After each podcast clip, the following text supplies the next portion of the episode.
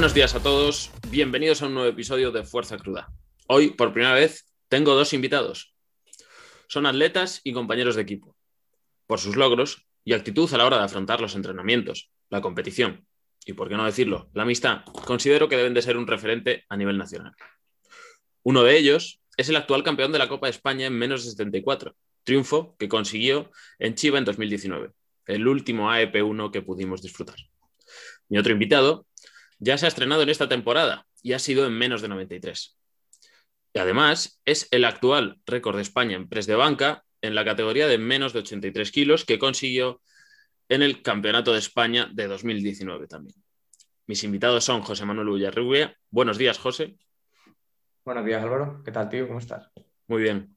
Y Guillermo González. Buenos días, Guille. Buenas, ¿qué tal, chicos? ¿Qué tal? ¿Cómo os trata la vida?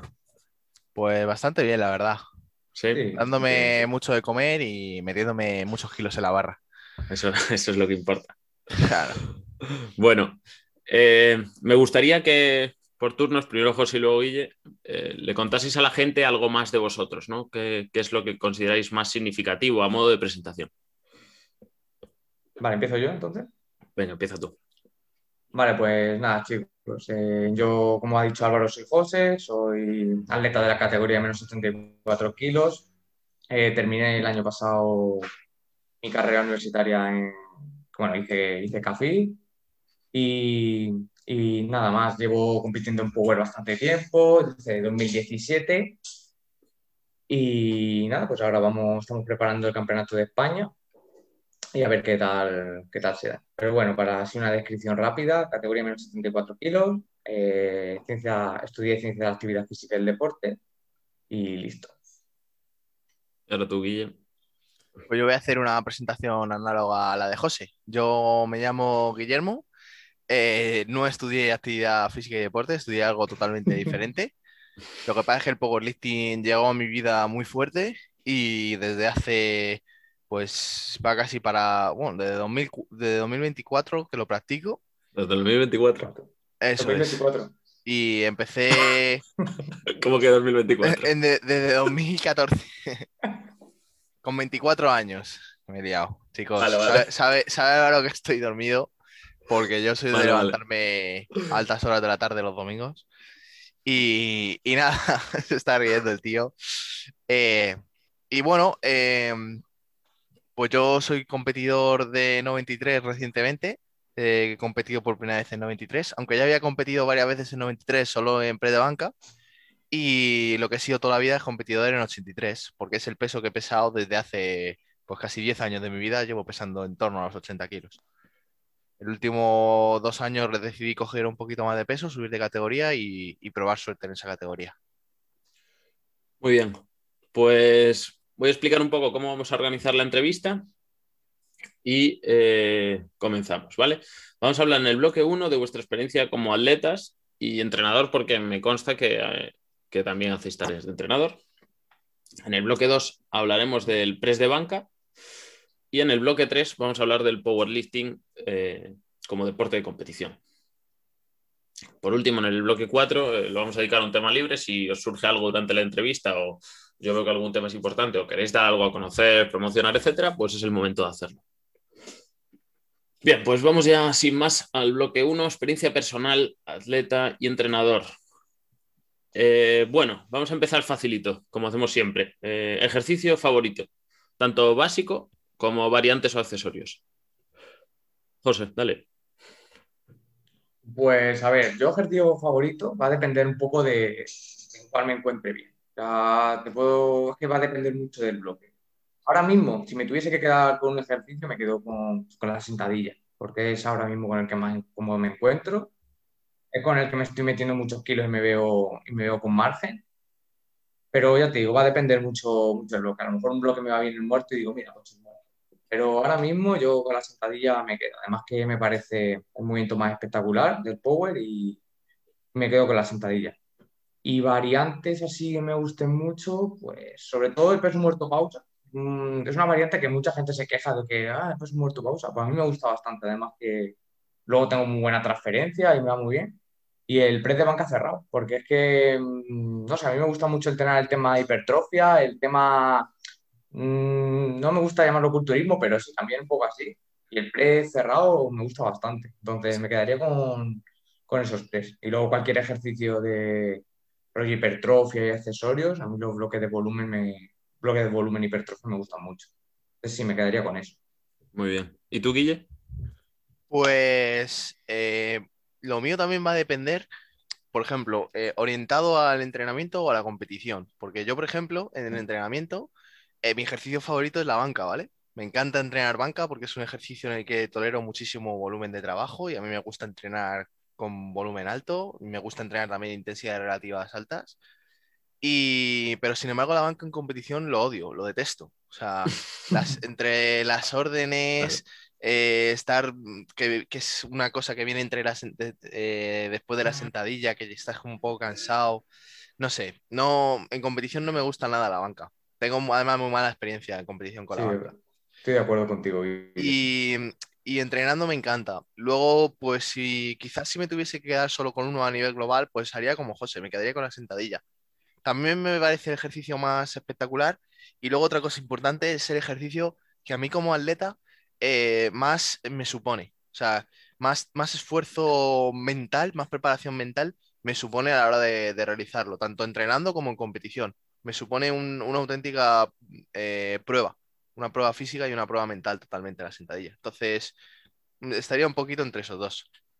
Y como sabes bien, el, el- a mí el peso muerto mucho no me gusta. Luego, eh, en cuanto, en cuanto a variantes, pues si quieres te digo una por básico. Eh, en la banca me encanta el touch and go. Si eso Sí, ¿no? lo consideráis una variante, para mí Yo es sí. una variante. Hacerlo sobre todo bastante rápido. Eh, he sido durante muchos años también fan del- de la banca cerrada, pero ahora, me- ahora mi favorita sin duda es el touch and go. De sentadilla me gusta la sentadilla raw. Eh, yo creo que es algo que a mucha gente le gusta también. El no tener, el poder ir a entrenarla sobre todo sin, sin tener que preocuparte por el material y la sensación que te da de, de que estás moviendo el peso de verdad, de que no estés usando una ayudita. Me parece terrible esa variante, eh, de verdad. eh. Soy incapaz de hacer una sentadilla Raúl, que no, que no. Lo dije a Oscar, me lo puso en un bloque y dije, Oscar, de verdad que no, que no puedo. A, a mí me gusta cuando notas que las rodillas te van a estallar literalmente. Claro, Es más, tengo una anécdota de verdad que palmé. Me puso Raúl Oscar una semana y palmé en high bar Raúl 130 kilos, tío, los palmé. Tuve que tirar la barra atrás. me acuerdo que lo estuvimos comentando, macho. Bueno, hay, increíble, hay- hay ¿eh? que decir, para el que lo escuche y no lo, se- no lo sepa, a los tres nos entrena Oscar, ¿no? Sí, Que sobra gente que no. Sí. Pero Y- sí. Y bueno, de, pe- de peso muerto, con diferencia, la variante que más me gusta son las pausas. sí. Considero que, que las pausas es una también. variante además que te ayuda muchísimo a mejorar tu setup, que te ayuda muchísimo a mejorar eh, cómo realizas el levantamiento y, y la verdad es que son una maldita maravilla. Yo creo Yo que la más centrarte en apretar, tío, te hace esa variante. Sí, es como sí, sí, que sí. eres consciente de que tienes que mantener la espalda muy tensa, la lumbar Además, apretadita y te es- viene es- muy bien luego, ¿eh? es muy difícil hacer un peso muerto con pausa. Y fíjate que las intensidades evidentemente bajan un montón. Es muy difícil hacer un peso muerto con pausa con mala técnica. Piénsalo. Sí. Sí, Siempre vas, te, va- te- te vas para abajo. te vas para abajo. Tu cuerpo va a tender por sí solo a, hacer una técnica correcta. Entonces, por eso es una variante que a mí me gusta mucho. Es curioso, ¿eh? porque fíjate, eh, a mí también me gusta el, el peso muerto pausa. Déficit y pausa ya, bueno, Mm. depende del día. Pero lo que no me gusta nada es desde bloques, ¿no? Que se mueven muchos más kilos y a lo mejor a la gente pues le, mm, le apetece más por el hecho de las cargas que mueve. Sin embargo, yo el peso muerto desde bloques, por ejemplo, lo odio. Soy eh, pésimo. A mí no me gusta mucho. Además, es que es una variante que te deja frito, tío. Sí, sí, A nivel de, de sistema Totalmente. nervioso, tú, tú a lo mejor sí que físicamente no la notas demasiado demandante. Mm, quiero decir, muscularmente yo después de una sesión de bloques no he tenido sensación de, de estar con una fatiga muscular alta, pero el sistema nervioso te lo deja, Sí, vamos, te lo. Que en tres o cuatro días, olvídate de hacer Además, al, al contrario de lo que has dicho de las pausas, el peso muerto desde bloques sí lo puedes hacer muy mal técnicamente. Sí, total. Claro, porque te centras en tirar y ya está. Claro, de hecho- dices, bueno, me meto kilos, estoy en una posición más cómoda Eso es. mm, y te- y me- a mí me lo, me lo comentó Oscar, me dijo, no te centres ahora en bloques en ponerte kilos como un loco y tirar, no, céntrate en intentar que esa técnica sea lo más parecida a la que tienes en competición. Total. Y aún así es Ya. difícil, tío. Te rayas. Es ¿eh? difícil, Porque- ¿eh? Porque Sí, sí. partes de una posición que no estás, que no estás acostumbrado a partir. A mí me costaba mucho arrancar la barra desde final- esa altura. Es muy Al difícil. final, ¿para qué queremos la variante? La variante la queremos para que tenga transferencia a- al básico, ¿no? Claro. Entonces, si tú en la variante te estás centrando mucho en los kilos y esta es una variante que, que además es muy tolerante a hacerla mal técnicamente para mover más kilos, ¿sabes? Porque a cualquiera, a nadie le cuesta ponerse unos straps, se para a muerte, hacerla fatal y, Sí. y le- y levantar una barbaridad de kilos. Pero claro, el, el problema cuál va a ser, que luego cuando te empiezas en el peso muerto de verdad, en el básico de verdad, vas a decir, hostia, y tantos meses metiendo este bloque, ¿para qué? ¿Sabes? Claro, si luego es. no, ahora no estoy viendo yo una transferencia real. Eso es. Bueno, vamos a hablar ahora de cómo descubristeis el powerlifting, porque, eh, bueno, el powerlifting al final es un deporte visualmente complejo, por así decirlo. No llega a tu vida como puede llegar el fútbol o, o el baloncesto, ¿no? Entonces, eh, me parece muy interesante las historias de la gente, de cómo llega o cómo accede a, a este deporte, porque hay de todo al final. Hay mucha gente que, pues, eh, bueno, empieza a entrenar y lo descubre porque en su gimnasio alguien entrenaba así o porque lo empieza a ver por YouTube a raíz de practicar deportes relacionados con la fuerza, sobre todo gente que venía del CrossFit, etcétera. Pero en vuestro caso, ¿cómo fue? Pues, Pues, ¿empiezas tú, Guille? Empieza ¿Que tú, si ya quieres, José. antes? como Vale. quieras, como quieras. Pues mi historia, a ver, yo he escuchado alguna historia que han contado aquí en tu podcast y, tío, la mía es muy cutre. O sea, mi forma de entrar en powerlifting es lo más cutre del mundo. Yo estaba, mm, estaba trabajando en un gimnasio ahí en Toledo de pues, lo típico, monitor de sala, de alguna clase dirigida y eso. Y yo llevaba, pues, bueno, pues un año, entre, un año en el mundo del gimnasio. Y yo, claro, pues yo creo que todos los que sean de mi generación hayan empezado el power como yo, pues han empezado por, por ver los vídeos de Power Explosive. Sí, Yo empecé a ver los vídeos de, de la banca, de, oh, me encantaba la banca. No hacía ni una sentadilla, de verdad. El día de pierna era de los que me comía, el día de pierna. Hacía algo de muerto y era porque, porque chepaba muerto y levantaba algo de kilo. Pero un día me dio por preguntar a Oscar, yo sin conocer a Oscar de nada, dije, hola, eh, para competir en powerlifting hay que estar federado o, o se puede competir. Y me dijo, no, eh, hay que estar federado. Si quieres te afiliamos a nuestro club. Y dije, venga, vale. Ya está. Y ese fue mi comienzo en Power. Fue, fue absurdo, lo más cutre del mundo. Y fue Qué gran preguntando historia. a Oscar. De verdad, ¿eh? Fue preguntando a Oscar y me dijo sí. Y luego yo empecé a entrenar fatal. Y Y ya a te la semana, ya te no, no, tío, que, que me van a engatusar. Dije, dije, no, me voy a entrenar yo solo. A la semana vi que no tenía ni idea de Power y ya decidí hablar con Oscar para que me entrenase él. Pero ya te digo, yo llevaba en el gimnasio un año o menos. Era monitor Pero- después de, de body pump, Pero de- todo, todo esto, ya, tú ya estabas estudiando la carrera, ¿no? No, fue mi primer año de carrera. Ah, ok. Porque yo entré al gimnasio porque hice las prácticas del TAFA. Ah, ok. Y ya me, me contrataron y ya ahí fue cuando empecé en powerlifting, pero ya te digo, mm, porque pregunté a Oscar y me dijo, sí, se puede competir. Y dije, ah, pues mira, el Club Power Explosive, encima yo, como era fan de, Ya, ya. de la marca, tal y cual, Te viniste "Oh, arriba, ¿no? Claro. fíjate que se me vine arriba, pero la historia es putre, no es ni superación ni nada, fue como, venga, sí. ¿Y tú, Guille? ¿Cómo lo que- hiciste? Eh, bueno, pues yo es curiosa mi historia. Yo empecé en deporte de contacto con 14 años, eh, ya que la de José no tiene un elemento de superación ni nada. eh, yo con 14 años eh, y con, vamos, de, de pequeño en el colegio yo era un chaval normal, ¿no? Eh, yo no me metía con nadie, pero si de vez en cuando alguno me venía a tocarme lo que viene siendo las pelotillas, pues igual eso acababa en pelea, ¿no? Pues hubo un día que un chaval con 14 años me partió la cara, básicamente, me, me- tocó bien. Y, y yo en esa época, bueno, eh, yo con 14 años estoy hablando de 2004. Y yo era muy fan de las películas de, de Van Damme y de todo este rollo, ¿no? Pues a raíz de que el chaval me, pegase y de yo, ser muy fan de esto, empecé a convencer a mis amigos de apuntarnos a un gimnasio, ¿sabes? Y, y empezamos eh, practicando full contact. Y yo estuve haciendo full contact, que es un deporte de contacto. eh, sería parecido a- al kickboxing, pero no están permitidas patadas por debajo de la cintura. ¿Vale? Es un, tienes permitido puño, parecido al boxeo, y luego tienes permitido dar golpes con la pierna desde cintura para arriba. Pues empecé practicando ese deporte y, y mm, a los 17 años, cuando ya llevaba tres años, em, empezamos a ver el tema competitivo en ese deporte y em, el entrenador me recomendó empezar con las pesas, ¿no? Por meterle un poquito de, de masa muscular más al cuerpo y por, y por ganar fuerza. Entonces empecé a hacer pesas y cuando tenía 19 años ya llegué a un punto en el que me gustaban más las pesas que, que lo que es el, el, full contact. O sea, como perdí el gusto por el, por el deporte de contacto y, y, lo gané por las pesas.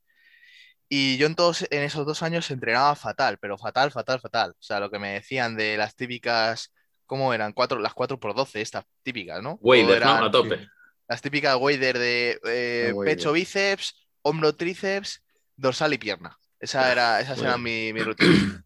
Y, y que, claro, además, tú ten en cuenta que buscábamos que tuviese una transferencia eh, al deporte de contacto. Entonces yo, por mi cuenta, por internet, sí que había empezado a escuchar hablar de, de, cómo había que entrenar la fuerza para los deportes de contacto para que tuviesen transferencia eh, y que te ayudasen al final a golpear más fuerte, ¿no?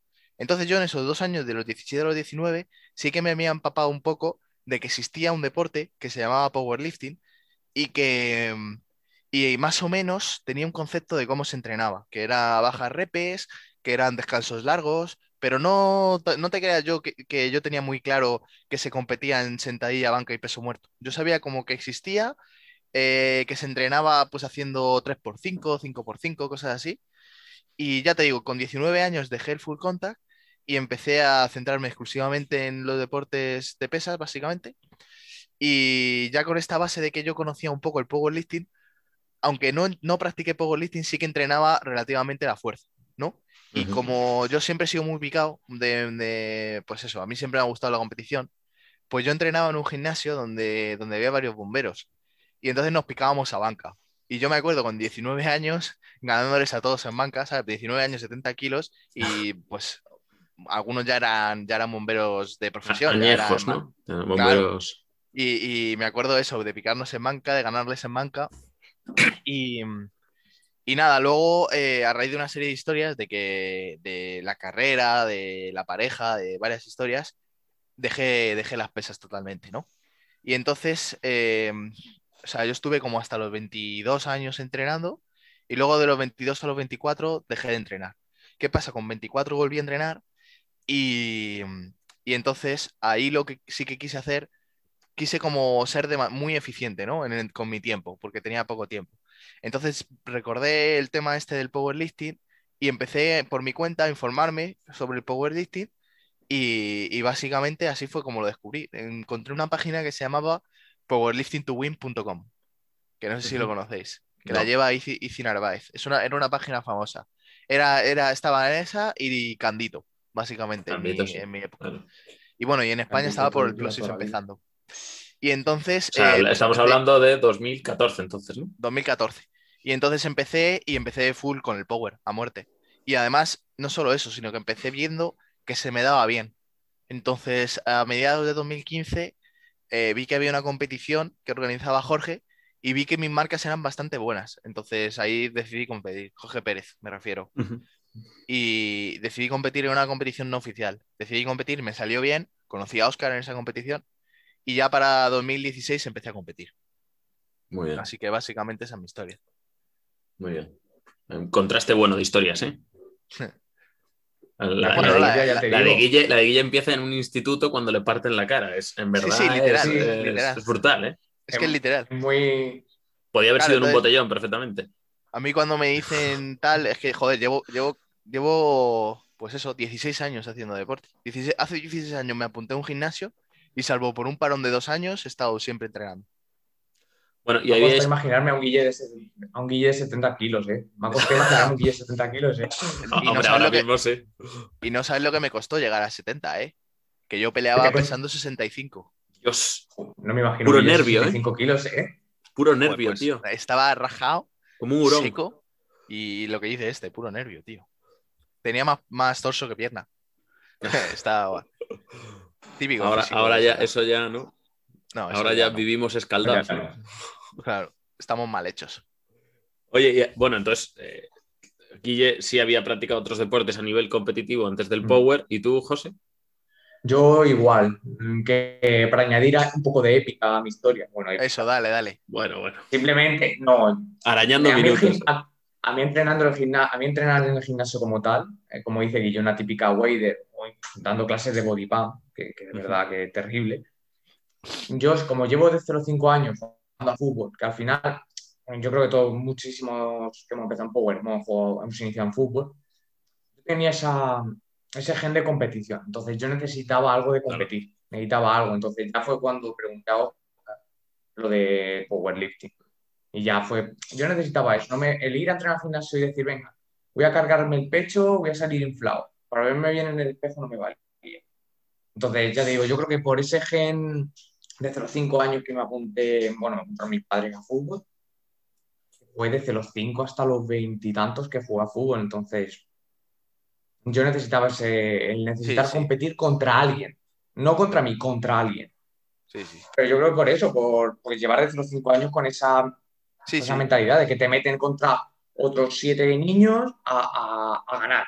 Entonces, yo necesitaba competir contra alguien. A mí contra mí mismo no me valía. Y Y a día de hoy, y día, a día de hoy no me vale tampoco. Y no, no que- ibas, y no ibas a contar esto, no lo ibas a contar, pero si la hostia. No, porque si no, o sea, no, eso, a ver, eso sí es la hostia, pero ha al dado la final sensación. Claro, es que tú, por lo que habías contado, daba la sensación de que te acababas de apuntar al gimnasio ahí como un paletillo. Pero es y- verdad, ¿eh? Y te habías empezado a Power desde cero.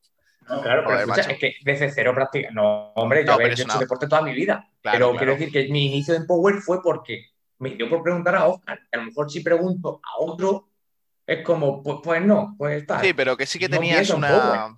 Pero que tú tienes Claro. una base de competición y sí que tenías unas ganas de, de Claro. Eso. Es Pero importante. también es que cuando llega un momento en el que si entrenas a cierto nivel o si realmente te esfuerzas mucho entrenando, Claro. lo que te apetece es verlo transferido a, a un momento concreto, ¿no? A una Claro, expresión claro. de rendimiento, no solamente Sí, sí. estar con los Claro. pros ahí en el, y con los panas en el gimnasio.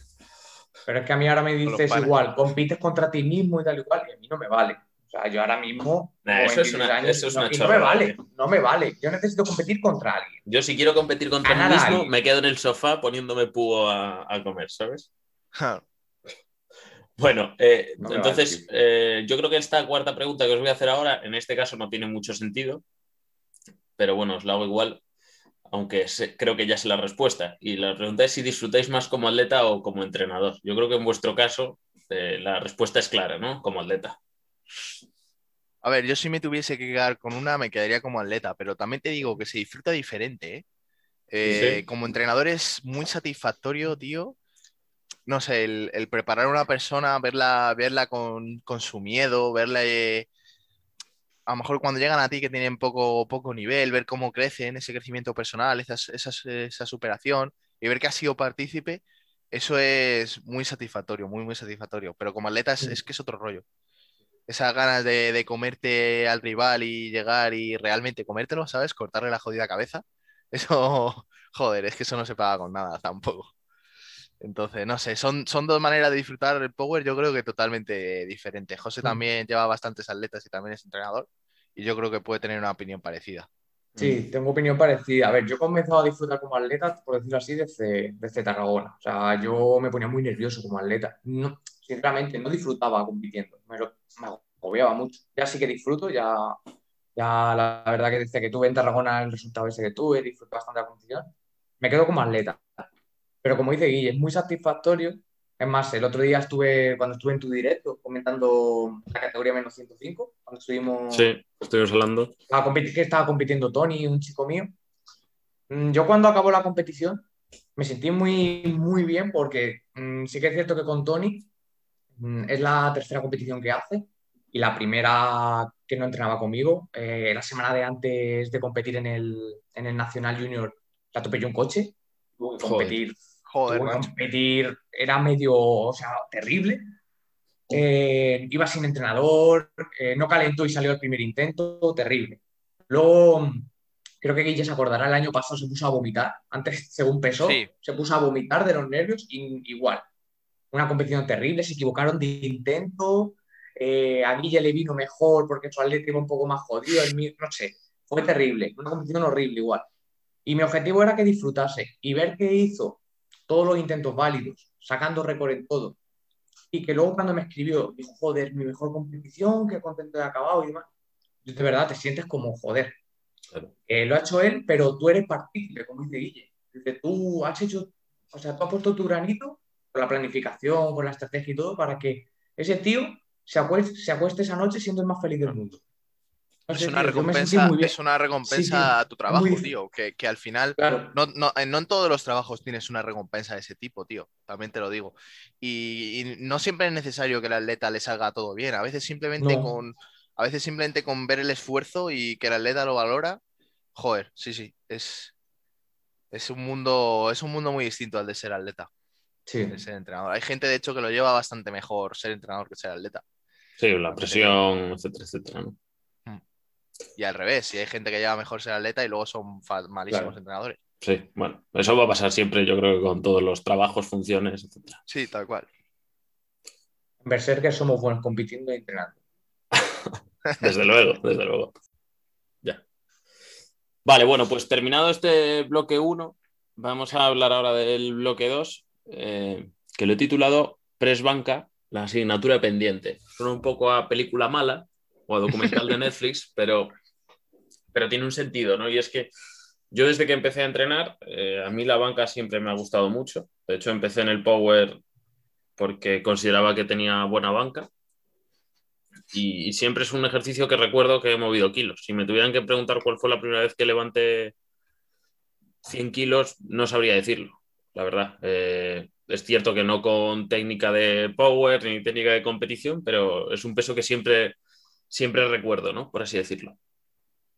Y, y yo veo a la gente competir y veo gente que mueve unas burradas que a mí me parecen impensables en sentadilla, gente que tira en peso muerto como auténticas bestias, y sin embargo luego llega el, el press de banca y no voy a decir que defraudan porque es una palabra un poco fuerte, pero sí da la sensación de que no hay la misma seguridad, ni muchas veces ni siquiera la misma ambición. Entonces yo creía conveniente hablar de esto, dado que vosotros también tenéis buenas, buenas bancas, muy buenas, de hecho, en vuestras categorías. Eh, Guille tiene un récord en menos de 83, ahora mismo en 93. Eh, dudo que haya alguien que, tire banca como tú. Bueno, Rubén está ahí. Sí, Rubén podría ser. Pues está metiendo series con 170 muy Pero en 83 también estaba ahí. Siempre, siempre ha estado muy parejo conmigo. Sí. Y tú, José. Huelva tuvisteis un pique ahí. Sí. Pique bueno. Sí, sí. Y tú, José, en menos de 74 vas a intentar un récord nacional, con lo cual tienes, tienes, tienes buena banca. Entonces, la pregunta es si realmente hay en España un nivel inferior en banca que en los otros dos básicos. ¿Vosotros qué pensáis? Yo radical, vamos, sí, totalmente sí. Total. En, banca, yo, mm, sobre todo al principio, yo no, yo no consideraba, cuando yo empecé a competir, yo no consideraba que yo tuviese buena banca, ¿eh? porque hacía 150, 155 en competición. Y, y, eso, claro, yo, tú ten en cuenta que yo desde 2014, eh, pues eso, siguiendo el powerlifting internacional, entre comillas, me veía Candito, me veía mis historias, yo sabía que 155 en 83 no es una banca buena. Y sin embargo, era, vamos, yo cuando decía banca, la gente alucinaba, alucinaba con, que una persona se pusiese eso. Yo me acuerdo del primer día que hice 160 en competición, que fue casi un espectáculo. O sea, el, el, speaker anunciándolo a bombo y platillo fue, fue una locura, tío. Y claro, yo, a ver, yo muy orgulloso de mi banca porque me había costado un montón de entrenamiento el hacer 160, pero yo desde un punto de vista, no sé, eh, realista, yo decía, a ver, tampoco es para tanto esta banca, ¿sabes? Me gusta, estoy, estoy conforme con mi banca, pero, pero no me parece para tanto. Y que el récord de España fuese en 163 me parecía bajísimo. En comparación con la sentadilla en 83, que eran 270, ¿eh? eran 270 de sentadilla, casi 300 de muerto y, y, 163 de banca. Es que es alucinante. No, no, ¿sabes? Yo básicamente he llenado un sitio que porque faltaba alguien, no porque yo sea excesivamente bueno. Que luego a lo mejor con los años me he vuelto relativamente bueno, pues puede ser. Pero yo al principio, sobre todo, se, notaba mucho. Y, ahora, ahora empieza a haber buenas bancas ya. Mm. Ahora, pues han pasado más años, la gente lleva más tiempo entrenando y empieza a haber bancas competitivas. En, las chicas también. Eh, y en casi todas las categorías de peso hay bancas ya que empiezan a, a ser competitivas pero lo que no podía ser era lo de antes, lo de hace cuatro años para atrás, directamente es que no había, no había banquistas. El récord, por ejemplo, de press de banca, desde 83 hasta menos 120, era 200 kilos, y lo sigue siendo. Si lo, si lo miras en Power Hispania, en todas las categorías. En menos 83, 200. En menos 93, 200. En menos 105, 200. Y en menos 120, 200. Tanto Varela, en, ¿no? eh, de diferentes personas. En menos 120 de Tarraco, en menos 83 y menos 93 de Varela, en menos 105 de otra persona. Y eso va a cambiar. Eso va a cambiar ya. Este, la próxima competición van a cambiar todos esos récords. Sí. Hombre, yo creo que sí. Eh, ahora es- es ver- vemos a gente entrenando banca ya a un nivel muy serio. Que Sí. luego es cierto que hay que traducirlo en competición, porque es un poco lo que tú decías, Guilla. Al final, la banca en competición de los tres movimientos, yo creo que es el más. eh, Total. el que tienes más posibilidades de sacar un nulo por las. eh, por las variantes Las que, órdenes. que- que- bueno, por las variantes que te, a las que te somete el entorno. Las órdenes, Total, el total. rack, porque si se te va un poco un hombro, tocas el soporte y, y no es válido, aunque vayas muy sobrado de fuerza, ¿sabes? Son cosas que en el muerto o en la sentadilla es más difícil que te pasen. Es, es además un ejercicio en competición en el que tienes que mantener tu, tu foco de atención en el juez. Es el único, ¿vale? Porque Sí, la sentadilla a ti te dicen inicio y vale, tú de verdad que, que tienes que esperar el inicio, pero una vez te han dicho el inicio, eres libre. Puedes empezar cuando quieras y bajas y subes cuando quieras, bajas la profundidad que tú quieras. Es decir, te centras en ti, te centras en el ejercicio. Sin embargo, en la banca no. En la banca te centras en el inicio, que, que el, el problema del inicio en la banca es que tú ya tienes el peso cargado encima. Exacto. Entonces, hasta, hasta que te dan el inicio pasa un tiempo bastante considerable, que la gente que, que hemos competido sabemos que ese tiempo se nos hace eternos. Luego tienes que estar bajando, pero prestándole atención a que el juez en cualquier momento te va a decir el press. Sí. No sé, es una serie de... Sobre, sobre todo cuando bajas eh, y, y te hacen una pausa un poco más larga de lo normal o de lo que tú Sí, sí. esperas, que se te hace interminable. Y llega un Eso- momento en el que sí, por acto reflejo quieres empezar a empujar, porque la banca no es un ejercicio en el que a nadie le ofrezca seguridad tener 170 kilos apoyados en el pecho, por así decirlo. ¿no?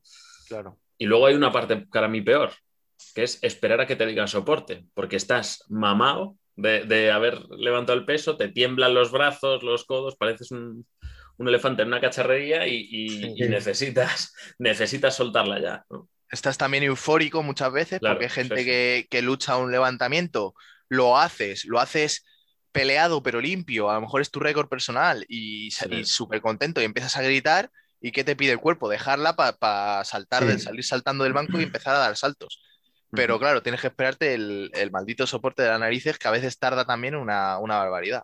Sí. Es que eso no, lo entonces- eso no lo entiendo, tío, sinceramente. Igual que lo de los preses, que yo entiendo muchas veces que se hunda la barra, que mucha gente que se hunde la barra, pues la barra no está parada, pero es que, por ejemplo, el otro día yo veía unas, pa- unas pausas larguísimas en la competición de las chicas, ¿eh? El Varía domingo, mucho, ¿eh? Varía mucho Sí, de un pero a otro, ¿qué porque dice- el sábado ¿Qué dice la había varía. normativa? ¿Qué Varía, la varía. normativa? Hay que que seguir la que normativa, estar, por decirlo así. sí, que tiene que estar totalmente estable y frenada en el, sobre el pecho. Claro, pues en el momento que esté frenada totalmente arriba, no esperar que mucha, que mucha gente me ha preguntado por, por Instagram, pero la barra tiene que estar uno o dos segundos parada en el pecho. Y yo, a ver, no tiene Yo, por qué. mira. En el momento que tú la paras, Guille, tú eres juez, tú eres Claro, Guille, tú eres juez, tú lo vas a decir mejor. Yo creo que puedo contestar a eso, ¿vale? Eh, la normativa, como bien decís, lo que dice es que la barra tiene que estar totalmente parada. Entonces, claro, ahí hay un factor de, de ambigüedad, que es parada totalmente. Realmente que, que esté quieta, porque hay gente que a lo mejor la para en el pecho, pero tiemblan un poco, ¿sabes? Porque Parada un es poco- velocidad cero, Claro, Claro, para mí parada no hay duda. Efectivamente, para mí parada es velocidad cero, pero que la barra puede temblar, se puede mover, se puede incluso inclinar para un lado, ¿vale? Eso por un lado, o sea, hay ambigüedad en, esa, en ese aspecto. Y luego, en otro aspecto, eh, que yo he visto por experiencia personal como juez, hablando con otros jueces en competiciones. Hay jueces que cuentan cuando esto no es, no es así. O sea, es decir, Tú en cuanto la paras, en cuanto ves que la barra se para, tienes que dar el press. ¿Qué va a pasar con eso? Va a haber presses, eh, y eso lo vemos en los mundiales, eh, eh, muy irregulares, digamos. O sea, algunos levantadores en la misma categoría van a tener presses larguísimos y otros lo van a tener instantáneos, que eso lo vemos en un mundial. Y es que es así como, para mí, así es como debería de ser. Hay otros jueces que por darle una uniformidad yo creo, subconscientemente ellos cuentan, o incluso conscientemente ellos para la barra cuentan un segundo y para arriba. Y, y eso es un problema. Pero al final, tú tienes que pensar en realidad que esto es una competición, ¿vale? Y estás compitiendo contra los levantadores o levantadoras de tu categoría de ese momento, ¿vale? Entonces, estáis en- lo que sí que estáis, para mí, es en igualdad de condiciones. Claro. Entonces, que hagas 10, 15 kilos menos que tu récord personal entrenando, no, no- vamos, nos ha jodido, normal, porque entrenando te, te das tú las órdenes, básicamente. Claro. O le pides a tu colega que te las dé, ¿sabes? Aquí, vale, eh, hay un juez que es muy exigente, pues tú adáptate, esto es una competición. Igual que un día hace frío, igual que un día, pues, ah, te atropella un coche, quiero decir, Claro. adáptate y haz lo que tengas, tus intentos a, a- tal cual. a lo que te Sé, sé consciente de que los otros levantadores o levantadoras de tu grupo están exactamente en las mismas condiciones y se están quejando por lo mismo que tú y adáptate. Intenta ganar a esos levantadores y punto. Yo lo que pasa es que para el deporte eh, soy bastante, o sea, creo que hay que ser bastante objetivo y todo lo que se pueda medir debe de ser medido. En este caso, el otro día yo lo comentaba mientras veíamos el directo del campeonato y, y la gente estaba discutiendo eso, el tema de las pausas, ¿no? que no podían ser eh, tan irregulares, de, no dentro de una misma categoría entre, entre los atletas, sino de una- un salto de, una categoría a otra, que una gente tenga unas pausas largas, porque sí, y otra gente, sin embargo, fuera prácticamente touch and go. Entonces, Depende del juez, es que depende Claro. del juez. Claro, pero, final- pero eso no, pero eso no, o sea, no debe de, el- rendimiento no debe de quedar a criterio de un juez. Claro. Porque si tú tienes que mirar que esté parada, es lo que decía de la chapa esta que te ofrece ahora el EICO que se pone en un costado de la barra. Es un encoder que va a decir cuando la barra está a velocidad cero. ¿no?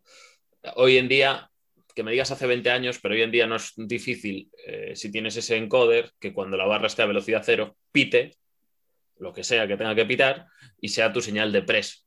No, no sé vosotros cómo lo veis. Eh, sí, pero ahí habría un problema. Habría que establecer cuánto tiempo tiene que estar a velocidad cero. Claro. Porque eh, una barra siempre va a estar a cero si tú pasas de fase concéntrica a fase excéntrica. Aunque lo hagas en el pecho va a ser cero. Aunque lo hagas instantáneamente, lo hagas lo más rápido posible, va a haber un momento que la velocidad es cero. Porque si, si contamos la fase excéntrica eh, o concéntrica como negativa, por ejemplo, positiva, siempre va a haber un momento que la velocidad pasa de, de negativo a positivo. ¿Vale? Entonces, en ese, en ese punto de inflexión, la barra está a cero. Si tú tuvieras un encoder, yo podría parármela en el pecho, subirla instantáneamente y el encoder habría pitado en el momento que yo la estoy subiendo. Sí, Entonces, sí. ahí, por ejemplo, habría que establecer sí. cuánto tiempo. Se- se- Sería así si el encoder midiese las dos velocidades, pero si lo preparas para que solo mida una, ya te obliga a hacer una parada. Sí, pero yo sigo viendo que la parada te la puede dar, o sea, el valor de, de cero lo va a dar instantáneamente. O sea, en el momento que el encoder mida cero, en ese instante te va a dar, te va a dar. O sea, al final el factor, el factor humano, eh, evidentemente, va a influir en las, en las paradas. Yo lo que digo, que es como, como se hace en los mundiales, o como se intenta hacer en, lo- en los mundiales, es que eh, no depende del juez, porque hay un consenso, y el consenso es que en cuanto esté parada, tú la subas. Entonces, lo único que afecta es, el- es la velocidad de reacción del juez, de mentalmente que, que van a ser unos pocos milisegundos, a lo mejor 200 milisegundos. Lo que tardo yo en ver la parada, a, a decir el press, ¿vale? Es, y lo que tarda el levantador Y lo en que tarda el levantador en reaccionar. Claro. Es. que eso, que Entonces- eso también es una variante muy importante. ¿eh? Claro. Entonces, claro, y entonces únicamente va a depender de que el levantador realmente la pare. Por ejemplo, todos nos acordamos, yo creo, José se acordará que es un poco friki como yo, de ese campeonato que hizo Son Noriega, donde Sí. le daban unas pausas de 10 segundos, bueno, no de 10, pero a lo mejor de 5 segundos, y luego después había otro levantador y se la daban de un segundo, y era el mismo Pero- juez. Y era por eso. Noriega, Noriega el problema que tiene, aparte que me fijé el otro día, es que, no sé, el tema de las costillas tiene que tener una más arriba que otra. Entonces, para la barra, aún para la barra en un lado de la costilla y se ve que hay contacto, pero en la otra no. Entonces, pare- por eso ahí no le dan los preses, pero no sé si os acordáis, en el Mundial, en el último que hubo, que siempre Brett Gibbs y Owen Howard se pelean por el récord de- del mundo. Claro, a Brett Gibbs tardan más en darle la parada porque Brett Gibbs se hunde la barra.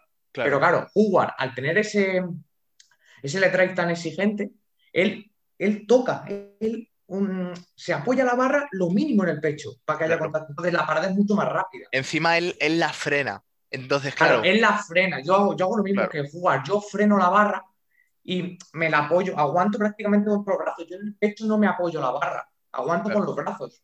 Justo. Claro. Pero en cambio, por ejemplo, tú, Guille, tú sí te hundes más la barra. Claro. Ahí, Entonces- ahí es a donde vamos. Entonces, eh, dependiendo, ese sería el único factor determinante a la hora de, de establecer cuánto debe durar una pausa. El propio levantador y la técnica del propio levantador, Claro. no el criterio del juez. No que el juez quiera decir, eh, bueno, pues yo voy a intentar que Dos todos estén pausados lo mismo.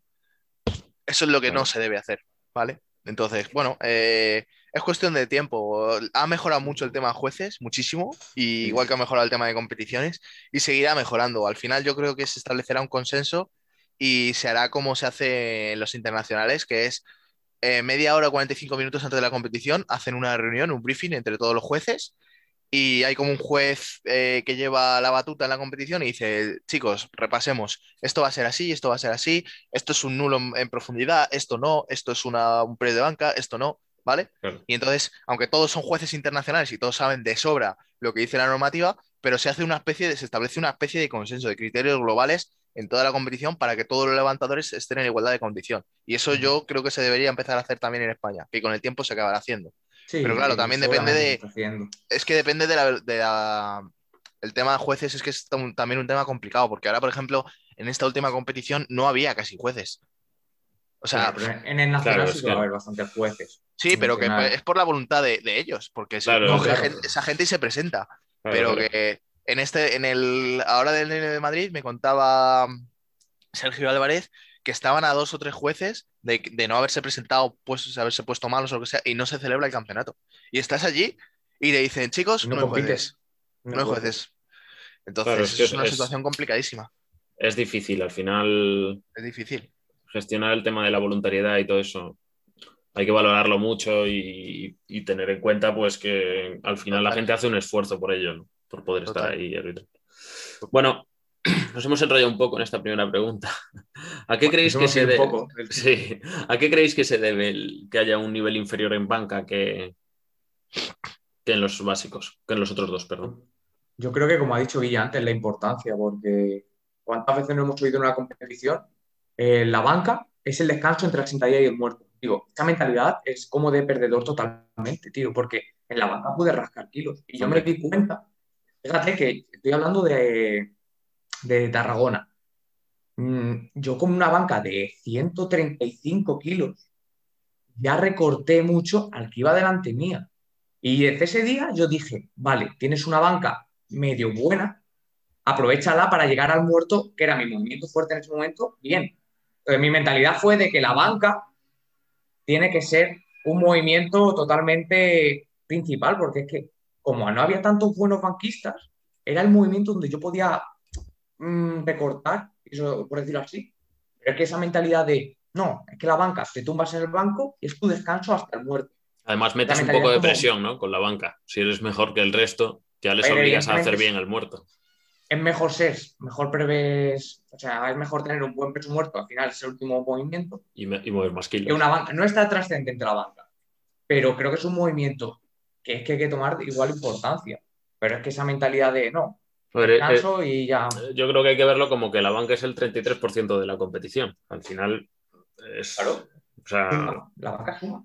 claro. No, aparte de secundar todo absolutamente lo que dice José, porque tiene más razón que un santo lo que dice, que la gente no le da la importancia que se debe. No, Aparte, yo creo que la gente no ha sabido entrenar a la banca hasta ahora. no. No lo, no no trataban de la misma manera. Es decir, hacían la banca como si fuese un peso muerto. O sea, Un le 4x4 metían o un 2x2. muy poquito volumen, muy poquita volumen. intensidad. Y, y yo añadiría una cosa, es el tema de, de genética de la población, ¿vale? Es cierto que en España somos una potencia mundial en peso muerto, En peso pero muerto. a- alucinante. O sea, vamos a los mundiales y destacamos en el peso Euro- muerto, europeos, los europeos. sí. destacamos una barbaridad en peso muerto. Y, y claro, si destacas en peso muerto, pues no puedes destacar. O sea, es decir, un levantador que destaca en los tres es un levantador top 1 prácticamente. O sea, que siempre vamos a tener un punto fuerte y un punto débil. Pues en el caso de España, el punto fuerte es el peso muerto. ¿Cuáles son los puntos débiles? Los otros dos. Y en especial, la banca. Y, y es un tema de, de genética de población, que evidentemente hay casos y casos como nosotros, como, pues evidentemente, porque la- los genes están muy mezclados, pero va- seguro que hay un factor genético poblacional que, que afecta a eso, porque no es normal que, no hay- no hay- también las costumbres, los entrenamientos, las redes sociales, yo creo que ha- habría un poco, sí, un poquito, una mezcla de un montón de factores. Sí, Sí, porque tú piensas que en Estados Unidos, ya, bueno, a ver, sabemos que Estados Unidos a nivel potencia en banca, bien, pero, y aparte, bueno, aparte de sus creatinas y sus cosas que se toman. Que, aparte de sus alopecias. Sus, alopecias, sus creatinas y sus cositas. En un documental que hizo Atwood, él decía que desde el instituto, como empiezan ya en el fútbol americano, en el baloncesto y demás, ellos ya están metidos en el gimnasio en el instituto. Y Atwood decía que él en el y en la, y en la, y en la suplementación. ¿eh? Yo conozco chavales que, bueno, compañeros míos que estudiaron en, en, Estados Unidos y lo contaban, que en el instituto, en, imagínate, lo que aquí sería tercero de la ESO, que allí es donde ya entran en los equipos y no sé qué, en el gimnasio cuando iban eh, podían acceder a creatina, suplementación, a bueno, cafeína, eh, de todo. Claro, si, con, si cuando eres adolescente generas esa base, ya te la llevas para toda la vida. Como hemos dicho, el nivel que, ahora, que, hay, ahora en España, porque ahora ha subido mucho el nivel en España, o porque hay chavales que han empezado a la vez que en los otros países. Claro, sí, sí, totalmente, Es que en España, en España cuando mm, se ha empezado muy tarde. Claro, ahora te llega un chaval como Beto, que no sé con cuándo empezó, empiezas con 16, 17 años, ¿qué esperas cuando llegues a los 25? y si te guían bien ya Claro, si te guían bien. Y además tienes una predisposición genética a, pues, criminal. Además es que con esa edad tienes todo, tienes todo a tu favor, tienes unas responsabilidades diferentes, tienes una vida que la puedes orientar perfectamente a eso. Claro, lo que dice José, tú ten en cuenta que ha habido varias generaciones en el Power español. Eh, yo sería, o sea, la, la, primera, la que venía antes que yo, eran todos mayores, todo el mundo empezaba súper mayor. Luego la mía, todos empezábamos en torno a mi edad, entre los 23, 24, Yo empecé 25. da igual. Luego la de José, que empezó un empezar, ellos empezaron un, poquito, sí, un poquito, antes, 21, 22. Sí, ahora estamos los 16 Eso es, y ahora los de ahora están con 16, 17 años, y esa generación va a ser la leche. Y luego vendrá otra que empezarán directamente con los 14, los 13 años. Es que al final un deporte eh, crece cuando existe el deporte base, ¿no? Claro, claro, total total. Y ahora estamos viendo levantadores, vamos, yo, yo alucino, alucino con las con lo que tiran con 19 años. gente que cuando tenga 30, cuando tenga mi edad, llevarán 11 o 12 años entrenando. Cuando yo llevo 6, ¿sabes? Yo llevo, claro, claro. Yo llevo 4 o 3 años. Entonces es una ventaja que esa gente van a ser los grandes. Vamos, a España le falta para tener nivel internacional esperarse 5 o 6 años, no más. Para ser una potencia internacional. ¿qué creéis que es lo que más os ha ayudado a vosotros para llegar a la banca que tenéis hoy en día? Volumen. Volumen. lo tengo clarísimo. Volumen y hipertrofia. Yo en el momento que Oscar ya decidió meterme series a 6, 8, que decía antes en fuerza, era como más de 5 cardio. Claro, más de 5 cardio. Y yo cuando vi en la planificación, de verdad, dos días a la semana en el que tienes que meter entre 6 y 8 repeticiones con un peso ya para el RM que yo tenía alto, yo dije, que ya Pero en el momento que empecé a meter ese volumen, la banca subió. Entonces fue, yo lo tengo clarísimo. Yo la forma de subir de banca que he tenido, ni variantes ni nada, porque mi variante única ha sido el precerrado. Ha sido el subir el volumen, centrarme en una buena hipertrofia y ya está. Esa yo, mi clave ha sido esa, un buen volumen en la, banca. Sí, yo también. Guille, bueno, pues Guille, Guille, no sé, como lleva con una banca buena tantos años, ya no sé cuál es. Yo igual, yo igual. Tú ten en cuenta que yo, yo ya entrenaba por mi cuenta antes de entrenar con Oscar. Yo ya hacía algunas cantidades de volumen estratosféricas. Yo, mi objetivo siempre era eh, hacerme, hacer un 50% más de volumen en banca que en sentadilla.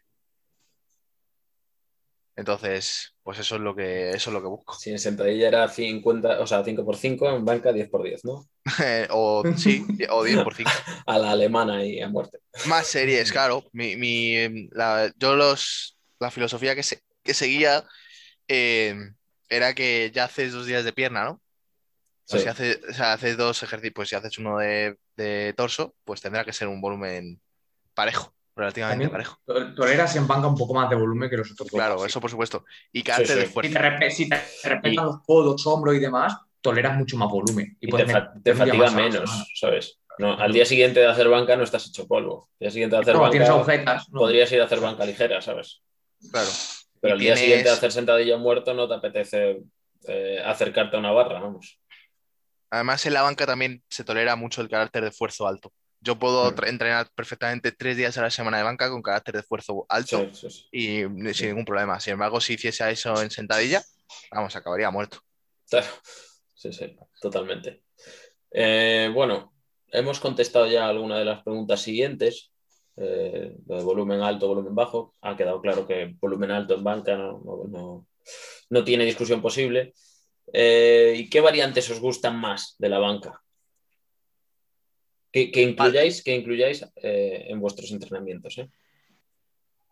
A mí de, de variantes eh, me gusta la banca cerrada, que la utilizo para meterle volumen de entrenamiento.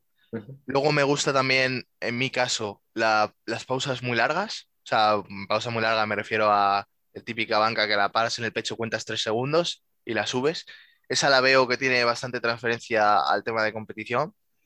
Y luego la banca touch and go, pues igual que la banca cerrada, para meterle volumen. Porque al final, si tú vas a hacer, yo qué sé, eh, 16 series de banca a la semana o 24 series como puedo llegar a hacer yo en algunas etapas, si las hago 24 series de la banca de competición, es que me aburro. Sí. Es que ya, ya no es por otra cosa, es porque me, es que me aburro. Entonces prefiero bajarle peso, por ejemplo, hacer las touch and go y con más repes, o yo qué sé, o buscarme alguna historia así.